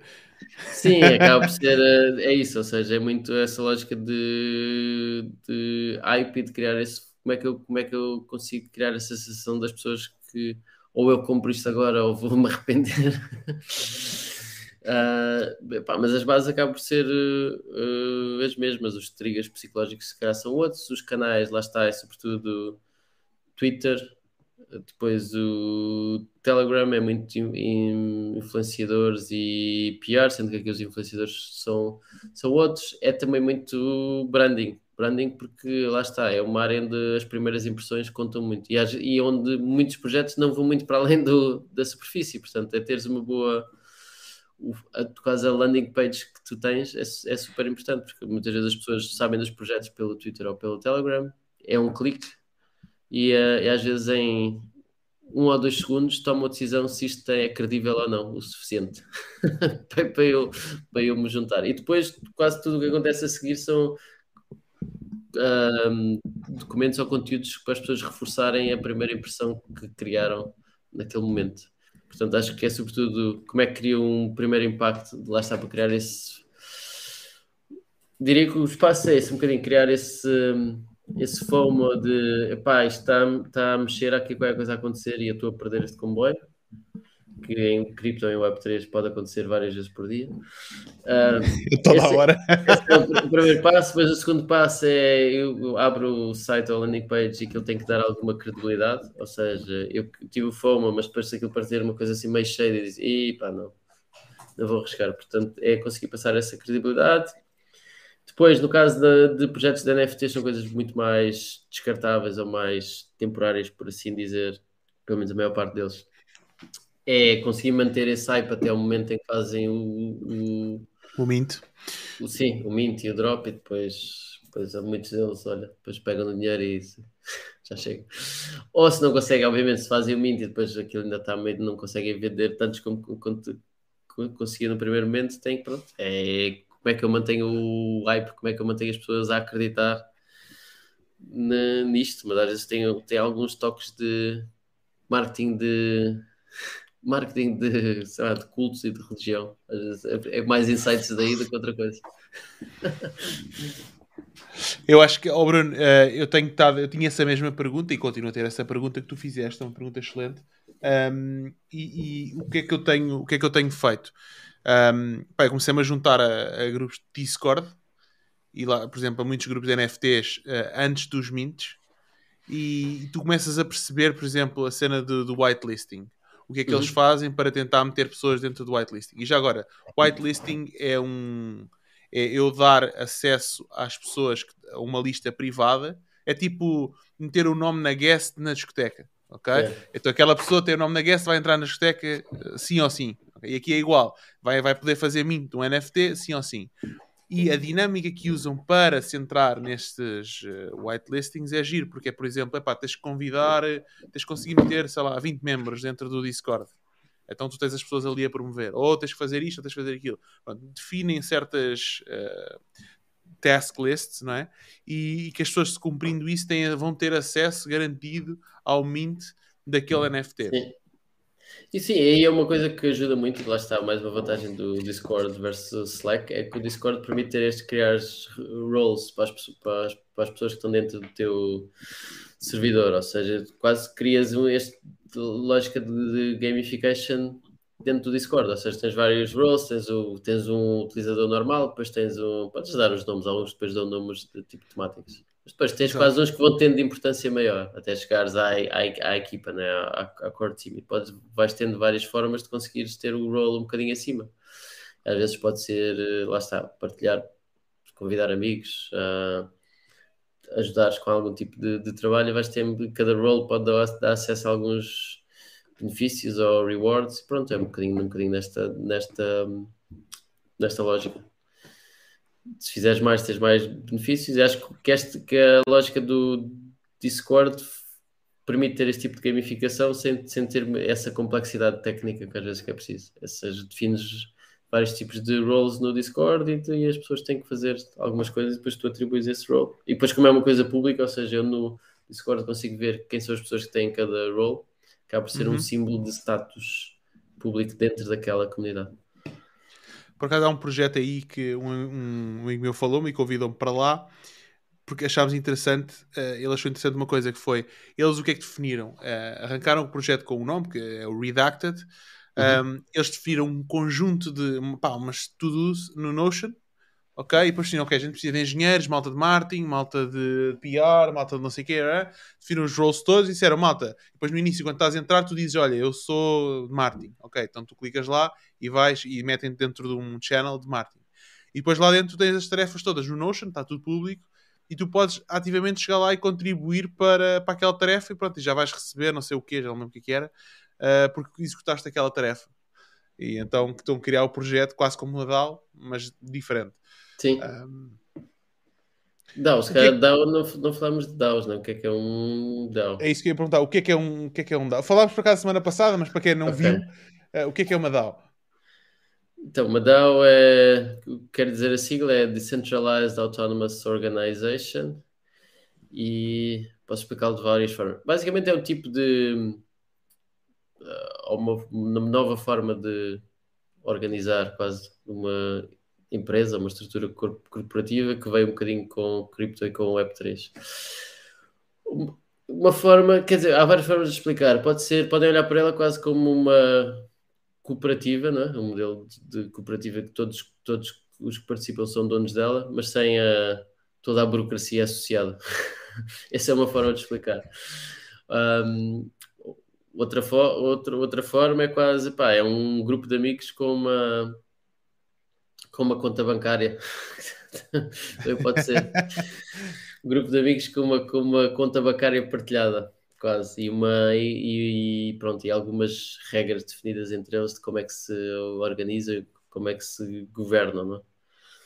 Mas pronto, sobretudo acho que é uma, uma, uma, uma forma de, de, de, organizar uma organização um, diferente do que do, do que temos tido até agora, menos, menos centralizada, daí o, o, o, o decentralized, mas conseguindo na mesma coordenar grandes grupos de pessoas, ou seja, o grande problema e o, o problema que as empresas resolvem é a coordenação, não? coordenação de um grupo grande de humanos com o mesmo objetivo. E normalmente o que é que isso acontece? Isso precisa, sempre precisou até agora de hierarquia e de centralização, ou seja, precisa de alguém que decida para onde é que a gente vai e como é que as coisas se fazem, e depois os outros fazem. Não é? Então, daí os esquemas de pirâmide e de centralizar decisões.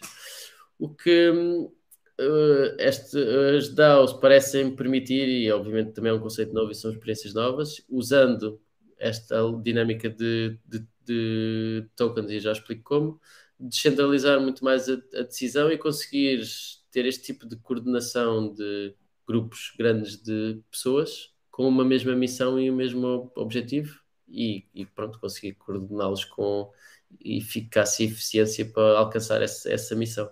Portanto, eu diria que um DAO precisa de sempre ter, ter alguns elementos-chave. É? Normalmente tem, um, tem uma forma de comunicação, Discord, normalmente, é? uma forma das pessoas todas comunicarem umas com as outras. Tem uma conta bancária partilhada, é? tem liquidez, tem recursos. Neste caso é uma, há de ser uma conta com uma wallet com, com cripto depois tem um quase um regras é, que são definidas, ou um modelo de governance, um modelo, um modelo de, de se organizarem, que muitas vezes está associado, lá está, a um token deste DAO e, cada, e este, o token representa um bocadinho quase o poder ou influência que cada pessoa tem, ou seja, se eu tiver mais tokens eu posso ter mais, mais votos, portanto o meu um, tenho mais influência sobre as decisões e o caminho que é seguido, porque tenho mais propriedade sobre este DAO. Uh, e, e, daí ser, lá está, a cooperativa, onde as pessoas todos têm. Mas mesmo estes modelos de governance podem ser diferentes de DAO para DAO, ou seja, imagina, há modelos que é. Cada token é um voto, ou seja, se eu tiver 100 tokens, tenho 100 votos. Há outros modelos em que é cada pessoa, cada voto, independentemente de quantos tokens eu tenho, cada, cada pessoa tem um voto. Exato. Depois há outros mais complexos que, que também põem quadrático uh, funding, uh, uh, funções quadráticas e assim que. Ou seja, é um meio termo. Ou seja, quanto mais eu, te, se tiver mais tokens, tenho mais influência, mas não é linear. Ou seja, à medida quantos mais vou tendo, menor é a influência de cada um deles. Estava aqui seja, a pensar não... na situação. For, desculpa, desculpa, força. Não, não, força, força. força. Estava, estava a acabar. Não, então acaba, acaba. Eu só ia fazer aqui uma comparação já, já, não lembro, já não lembro o que é que, do, o que, é que ia dizer. Estava tá, tá, a achar piada porque estava a ouvir isto das DAOs e da situação da moeda, da comunidade, e estava aqui a pensar: serão os DAOs os futuros países do metaverse? Tipo, é que se tu fores a ver, tens uma comunidade, tens uma moeda em comum, pode ser é. uma token, tens um, sim, sim. um, um sistema de governance, não é? Ou seja, tens Tens, tens uma política monetária, tens um, um sistema de governo, epá, são tudo, olhas para um país e são quase as, as fundações de um país. Bases. E, e, há inclusive quem começa já a pensar um bocadinho mais à frente que estas, uh, estes DAOs e estes grupos que já estão solidificados e que já estão solidificados no sentido de estão, já estão têm, têm bem clara qual é a missão e como é que se organizam, que é o quase o passo que dá completo ao círculo. É? Agora que há estas comunidades digitais com uma missão e com todo, com todo este modelo, agora o passo a seguir é ok, agora precisamos de um sítio físico para esta comunidade. E então já dá-os a ver, ok, pensar comprar eh, terrenos, né? comprar espaços de terreno e, e, conseguir criar esta comunidade que é digital, passar a ser uma ter um sítio físico, né? onde, onde se encontra. Deixa de ser decentralized, não é? Passa a ser uma AU. Ou pode um ser descentralizada se todas as pessoas lá, lá estiverem, não é? Sim, sim, compra sim, uma claro. ilha, compra uma ilha e essa ilha passa a ser vivem de acordo com, aquela, com aquelas regras e é governada daquela, daquela forma. Claro. Mas pronto, e daqui e depois eu começo a ver, ok, mas isto não está. Então isto quando tiverem uma, uma, uma, uma um terreno e fronteiras, isto chama-se uma democracia. Exato. Quase, mais ou menos, porque depois chega ali um ponto, ok, então já somos muita gente, não faz sentido todas as decisões serem votadas por todos. Então, se calhar vamos eleger um grupo de pessoas para tomar decisões mais a dia a dia e nós só tomamos as mais importantes. Sim, para chega ao... de Liquid Democracy, por exemplo. Sim, sim, mas depois chega ao ponto onde a única decisão que tomam é eleger as pessoas que tomam as decisões. depois temos a malta que escreve um papel, não é?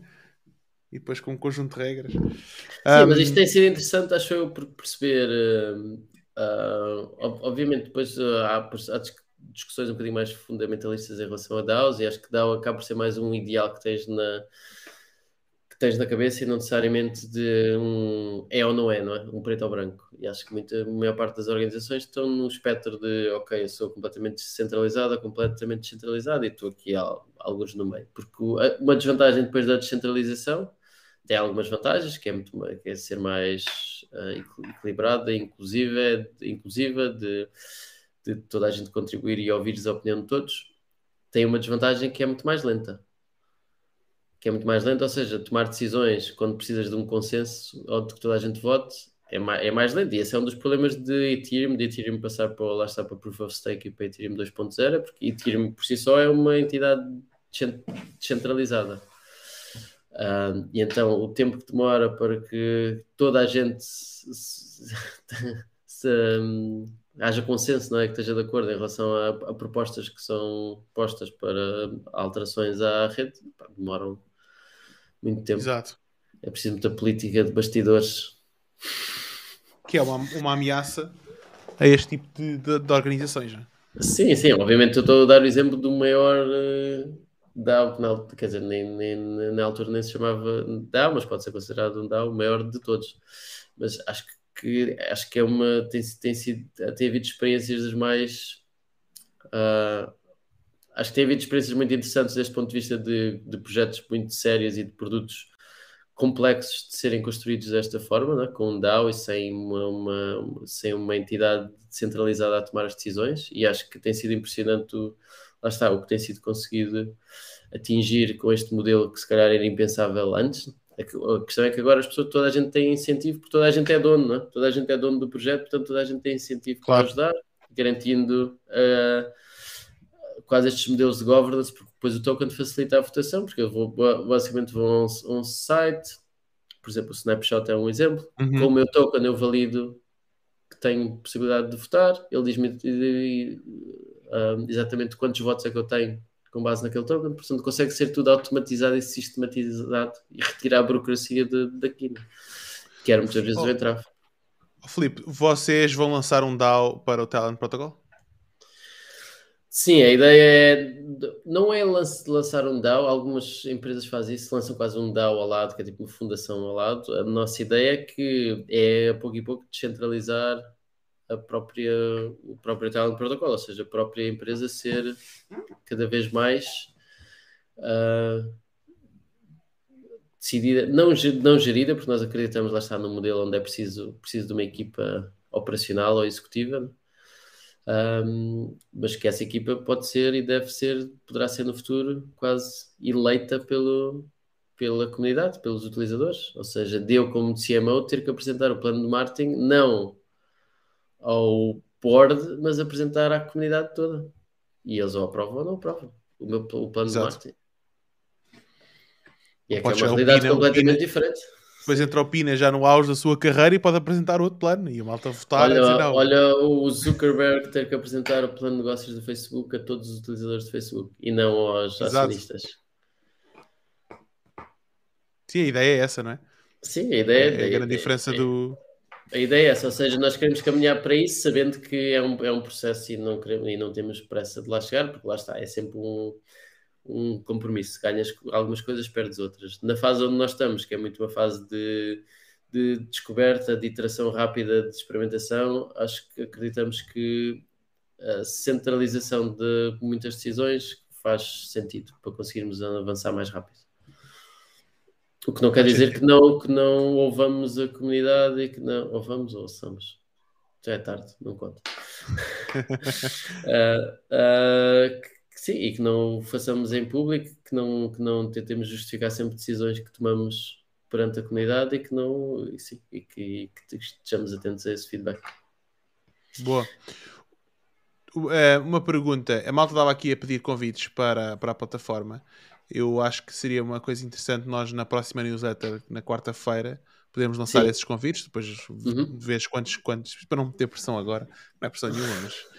Agora estão lá 200. co- não, mas tu, tu, para tu veres quantos convites é que poderás disponibilizar e Uhum. depois na próxima newsletter. Sim, manda para a malta lá, e depois lá está, os, claro. os primeiros, os primeiros a abrirem a newsletter e, e inscreverem-se. Pronto, recebem um convite. Boa, combinado. Estava aqui Boa. só a ver, estava aqui a ver o comentário diz. do, do Hugo Cortês. Cortês. E acho que, é, que é, uma, é uma boa forma de quase de só, só de, de acabar esta, esta parte este sobre os DAOs agora. Estava a falar um bocadinho desta lógica mais séria, não é? De, de ver empresas e projetos complexos a serem feitos de- desta forma, mas também é, é interessante realçar estes projetos mais fora da caixa, mas que na, na mesma princípio é, é o mesmo, que é grupo, eh, conseguir coordenar grandes grupos de pessoas com um objetivo comum. E este que, que ele está a referir é, chama-se Kraus, House, K-R-A-U-S, H-A-U-S. E, e por acaso, até que quando estive em LA, conheci al- algumas das pessoas que fundaram este DAO e que têm este objetivo. O objetivo deles e a missão deles é conseguir comprar uma equipa da NBA. E estão a juntar um DAO e uma comunidade de pessoas que, vão tentar cumprir este objetivo. Eu, eu lembro dele dizer, acho que a equipa mais barata era os do New Orleans Hornets e acho que qualquer coisa como 3 ou 4 bilhões.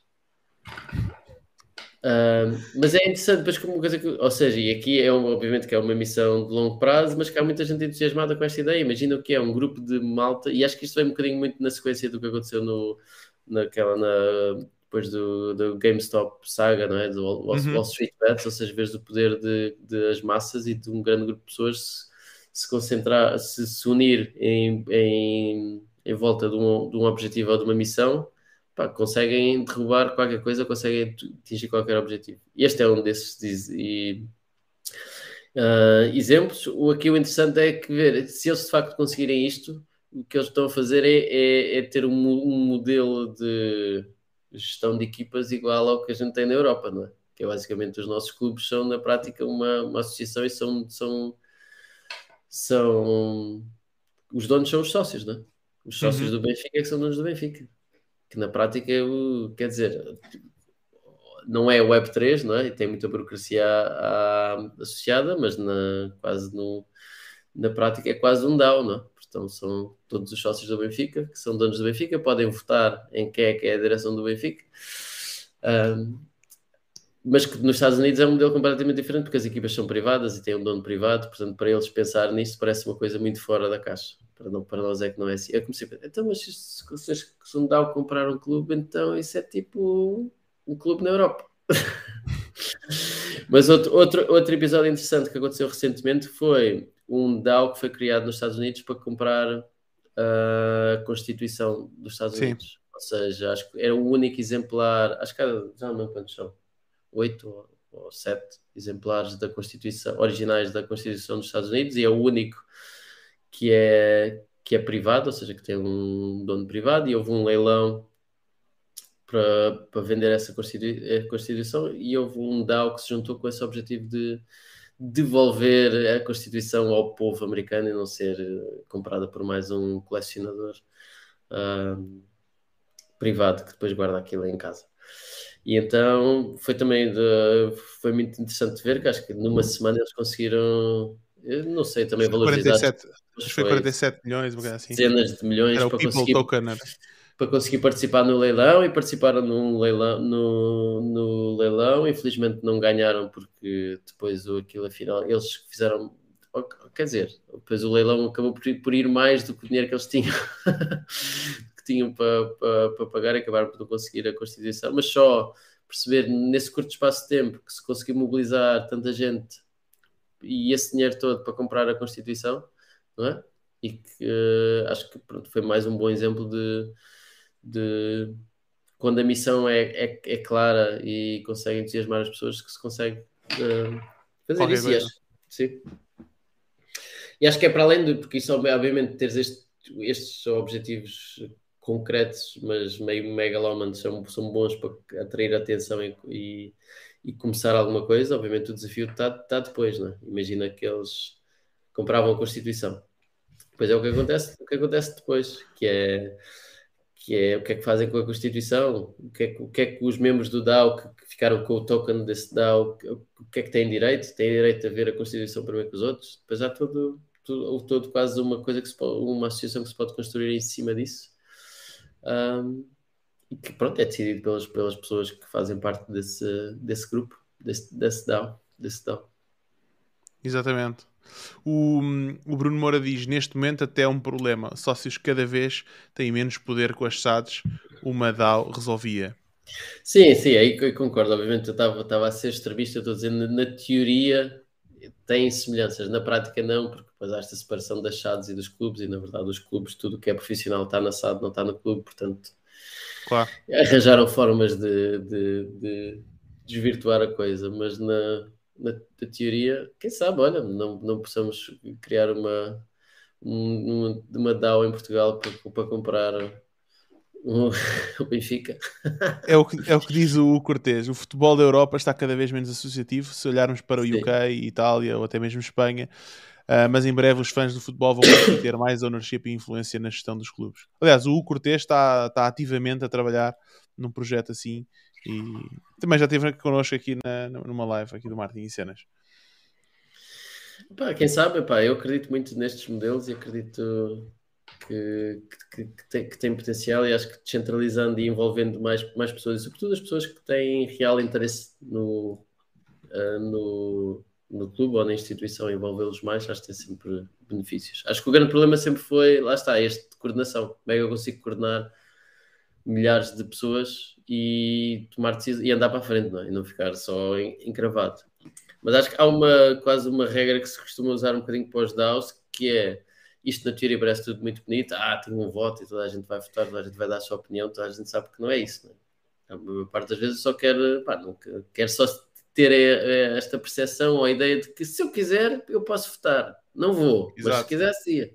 E então tem esta lógica de Drindhouse, que é a regra do caso dos 99-1, ou seja, 90% das pessoas que fazem parte de um DAO não, não fazem nada, não é? estão lá só para ver, só para ver o que é que acontece.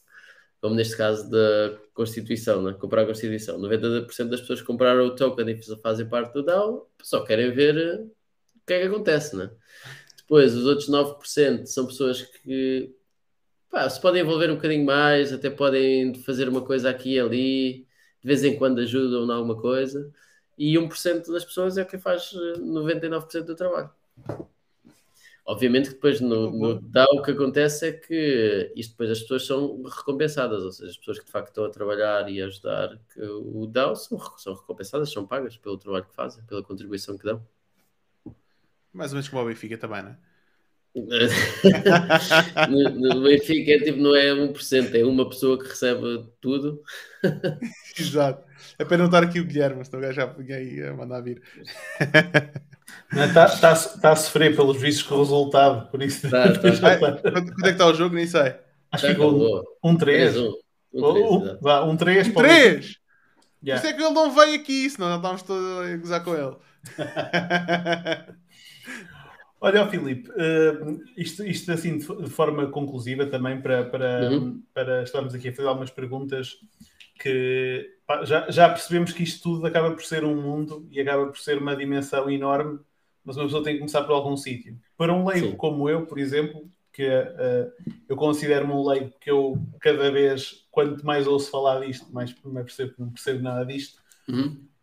Há algum, há, eu, sei, eu sei que o Web3 e a parte de blockchain não se aprende propriamente em curso nem nada disso, mas há alguma base para uma pessoa que não percebe mesmo nada do assunto e que nunca ouviu falar disto, algum livro, algum recurso que tu recomendes que possa pelo menos servir para começar a abrir os horizontes para uma pessoa depois saber o que pesquisar e o que procurar um, sobre, sobre estas matérias?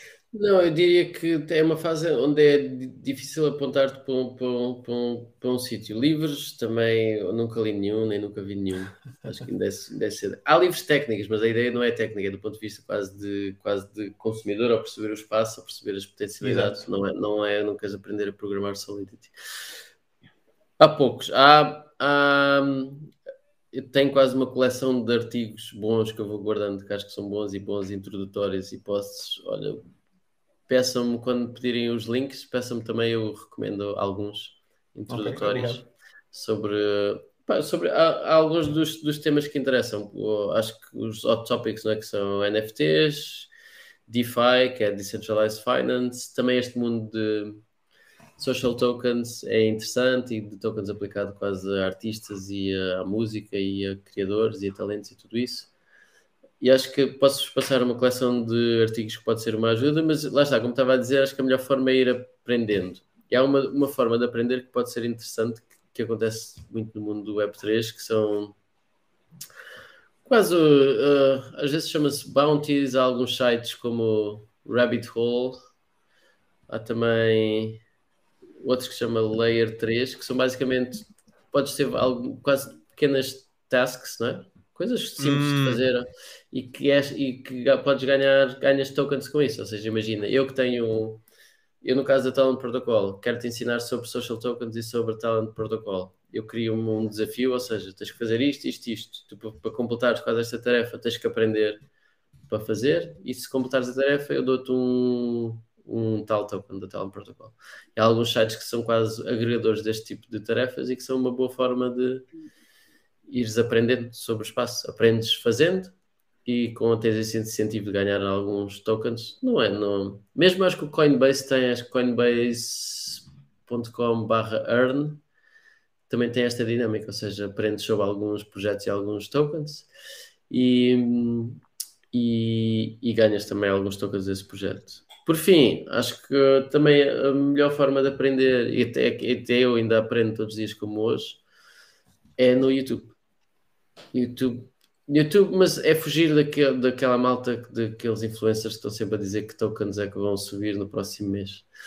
Yeah. Há alguns, há um, há um, um que eu gosto, sobretudo aqueles quase aqueles tipo meio de whiteboard e assim, são um bocado parece um bocado de seca e fatela ao início, mas são, às vezes são fixos para aprender. Há um que eu, que eu acho que, um que é bom para, para quem está a começar, que se chama, acho que é o Whiteboard Crypto.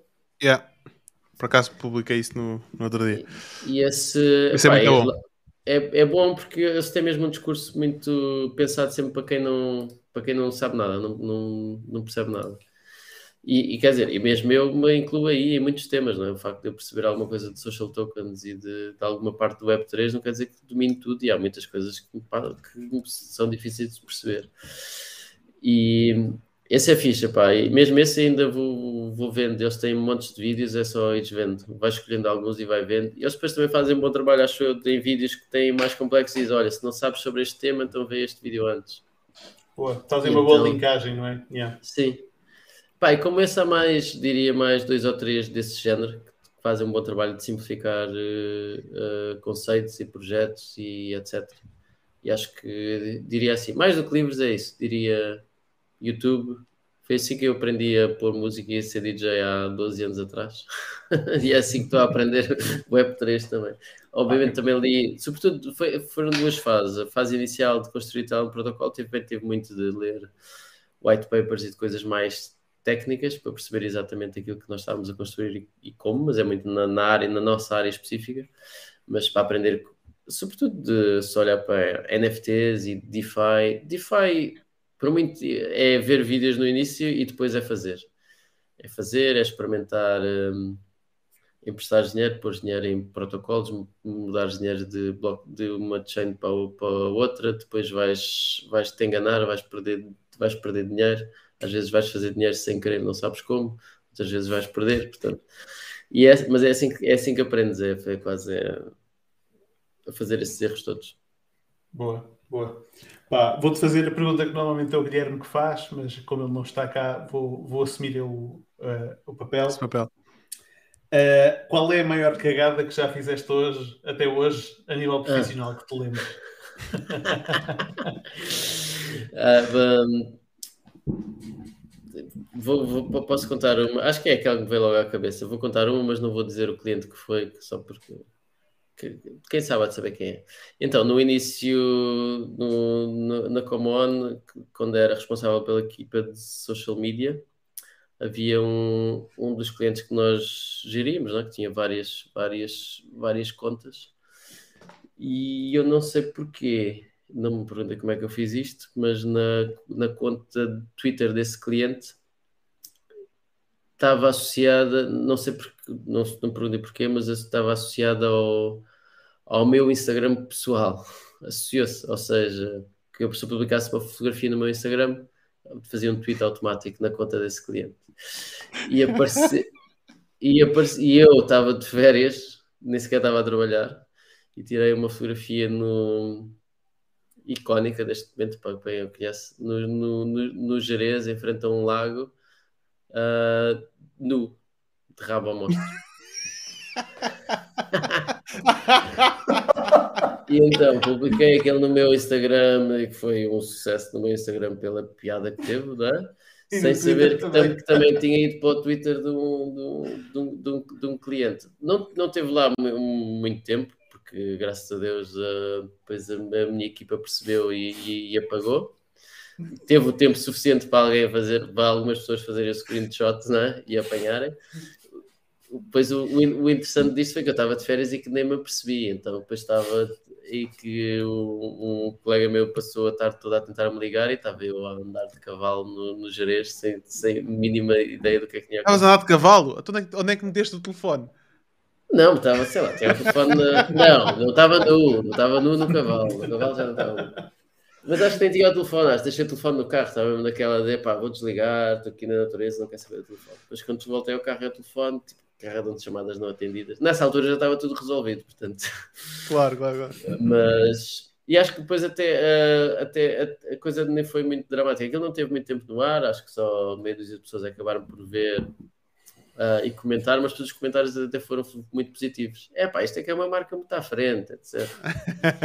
então a malta percebeu que aquilo tinha sido um erro e achou, pronto, acho que não, não houve drama, mas podia ter havido. Não, mas é, eu, essa é boa. E então, quando falaste em cagada, eu lembro-me desta porque envolve cu também, não é? Então... que caramba.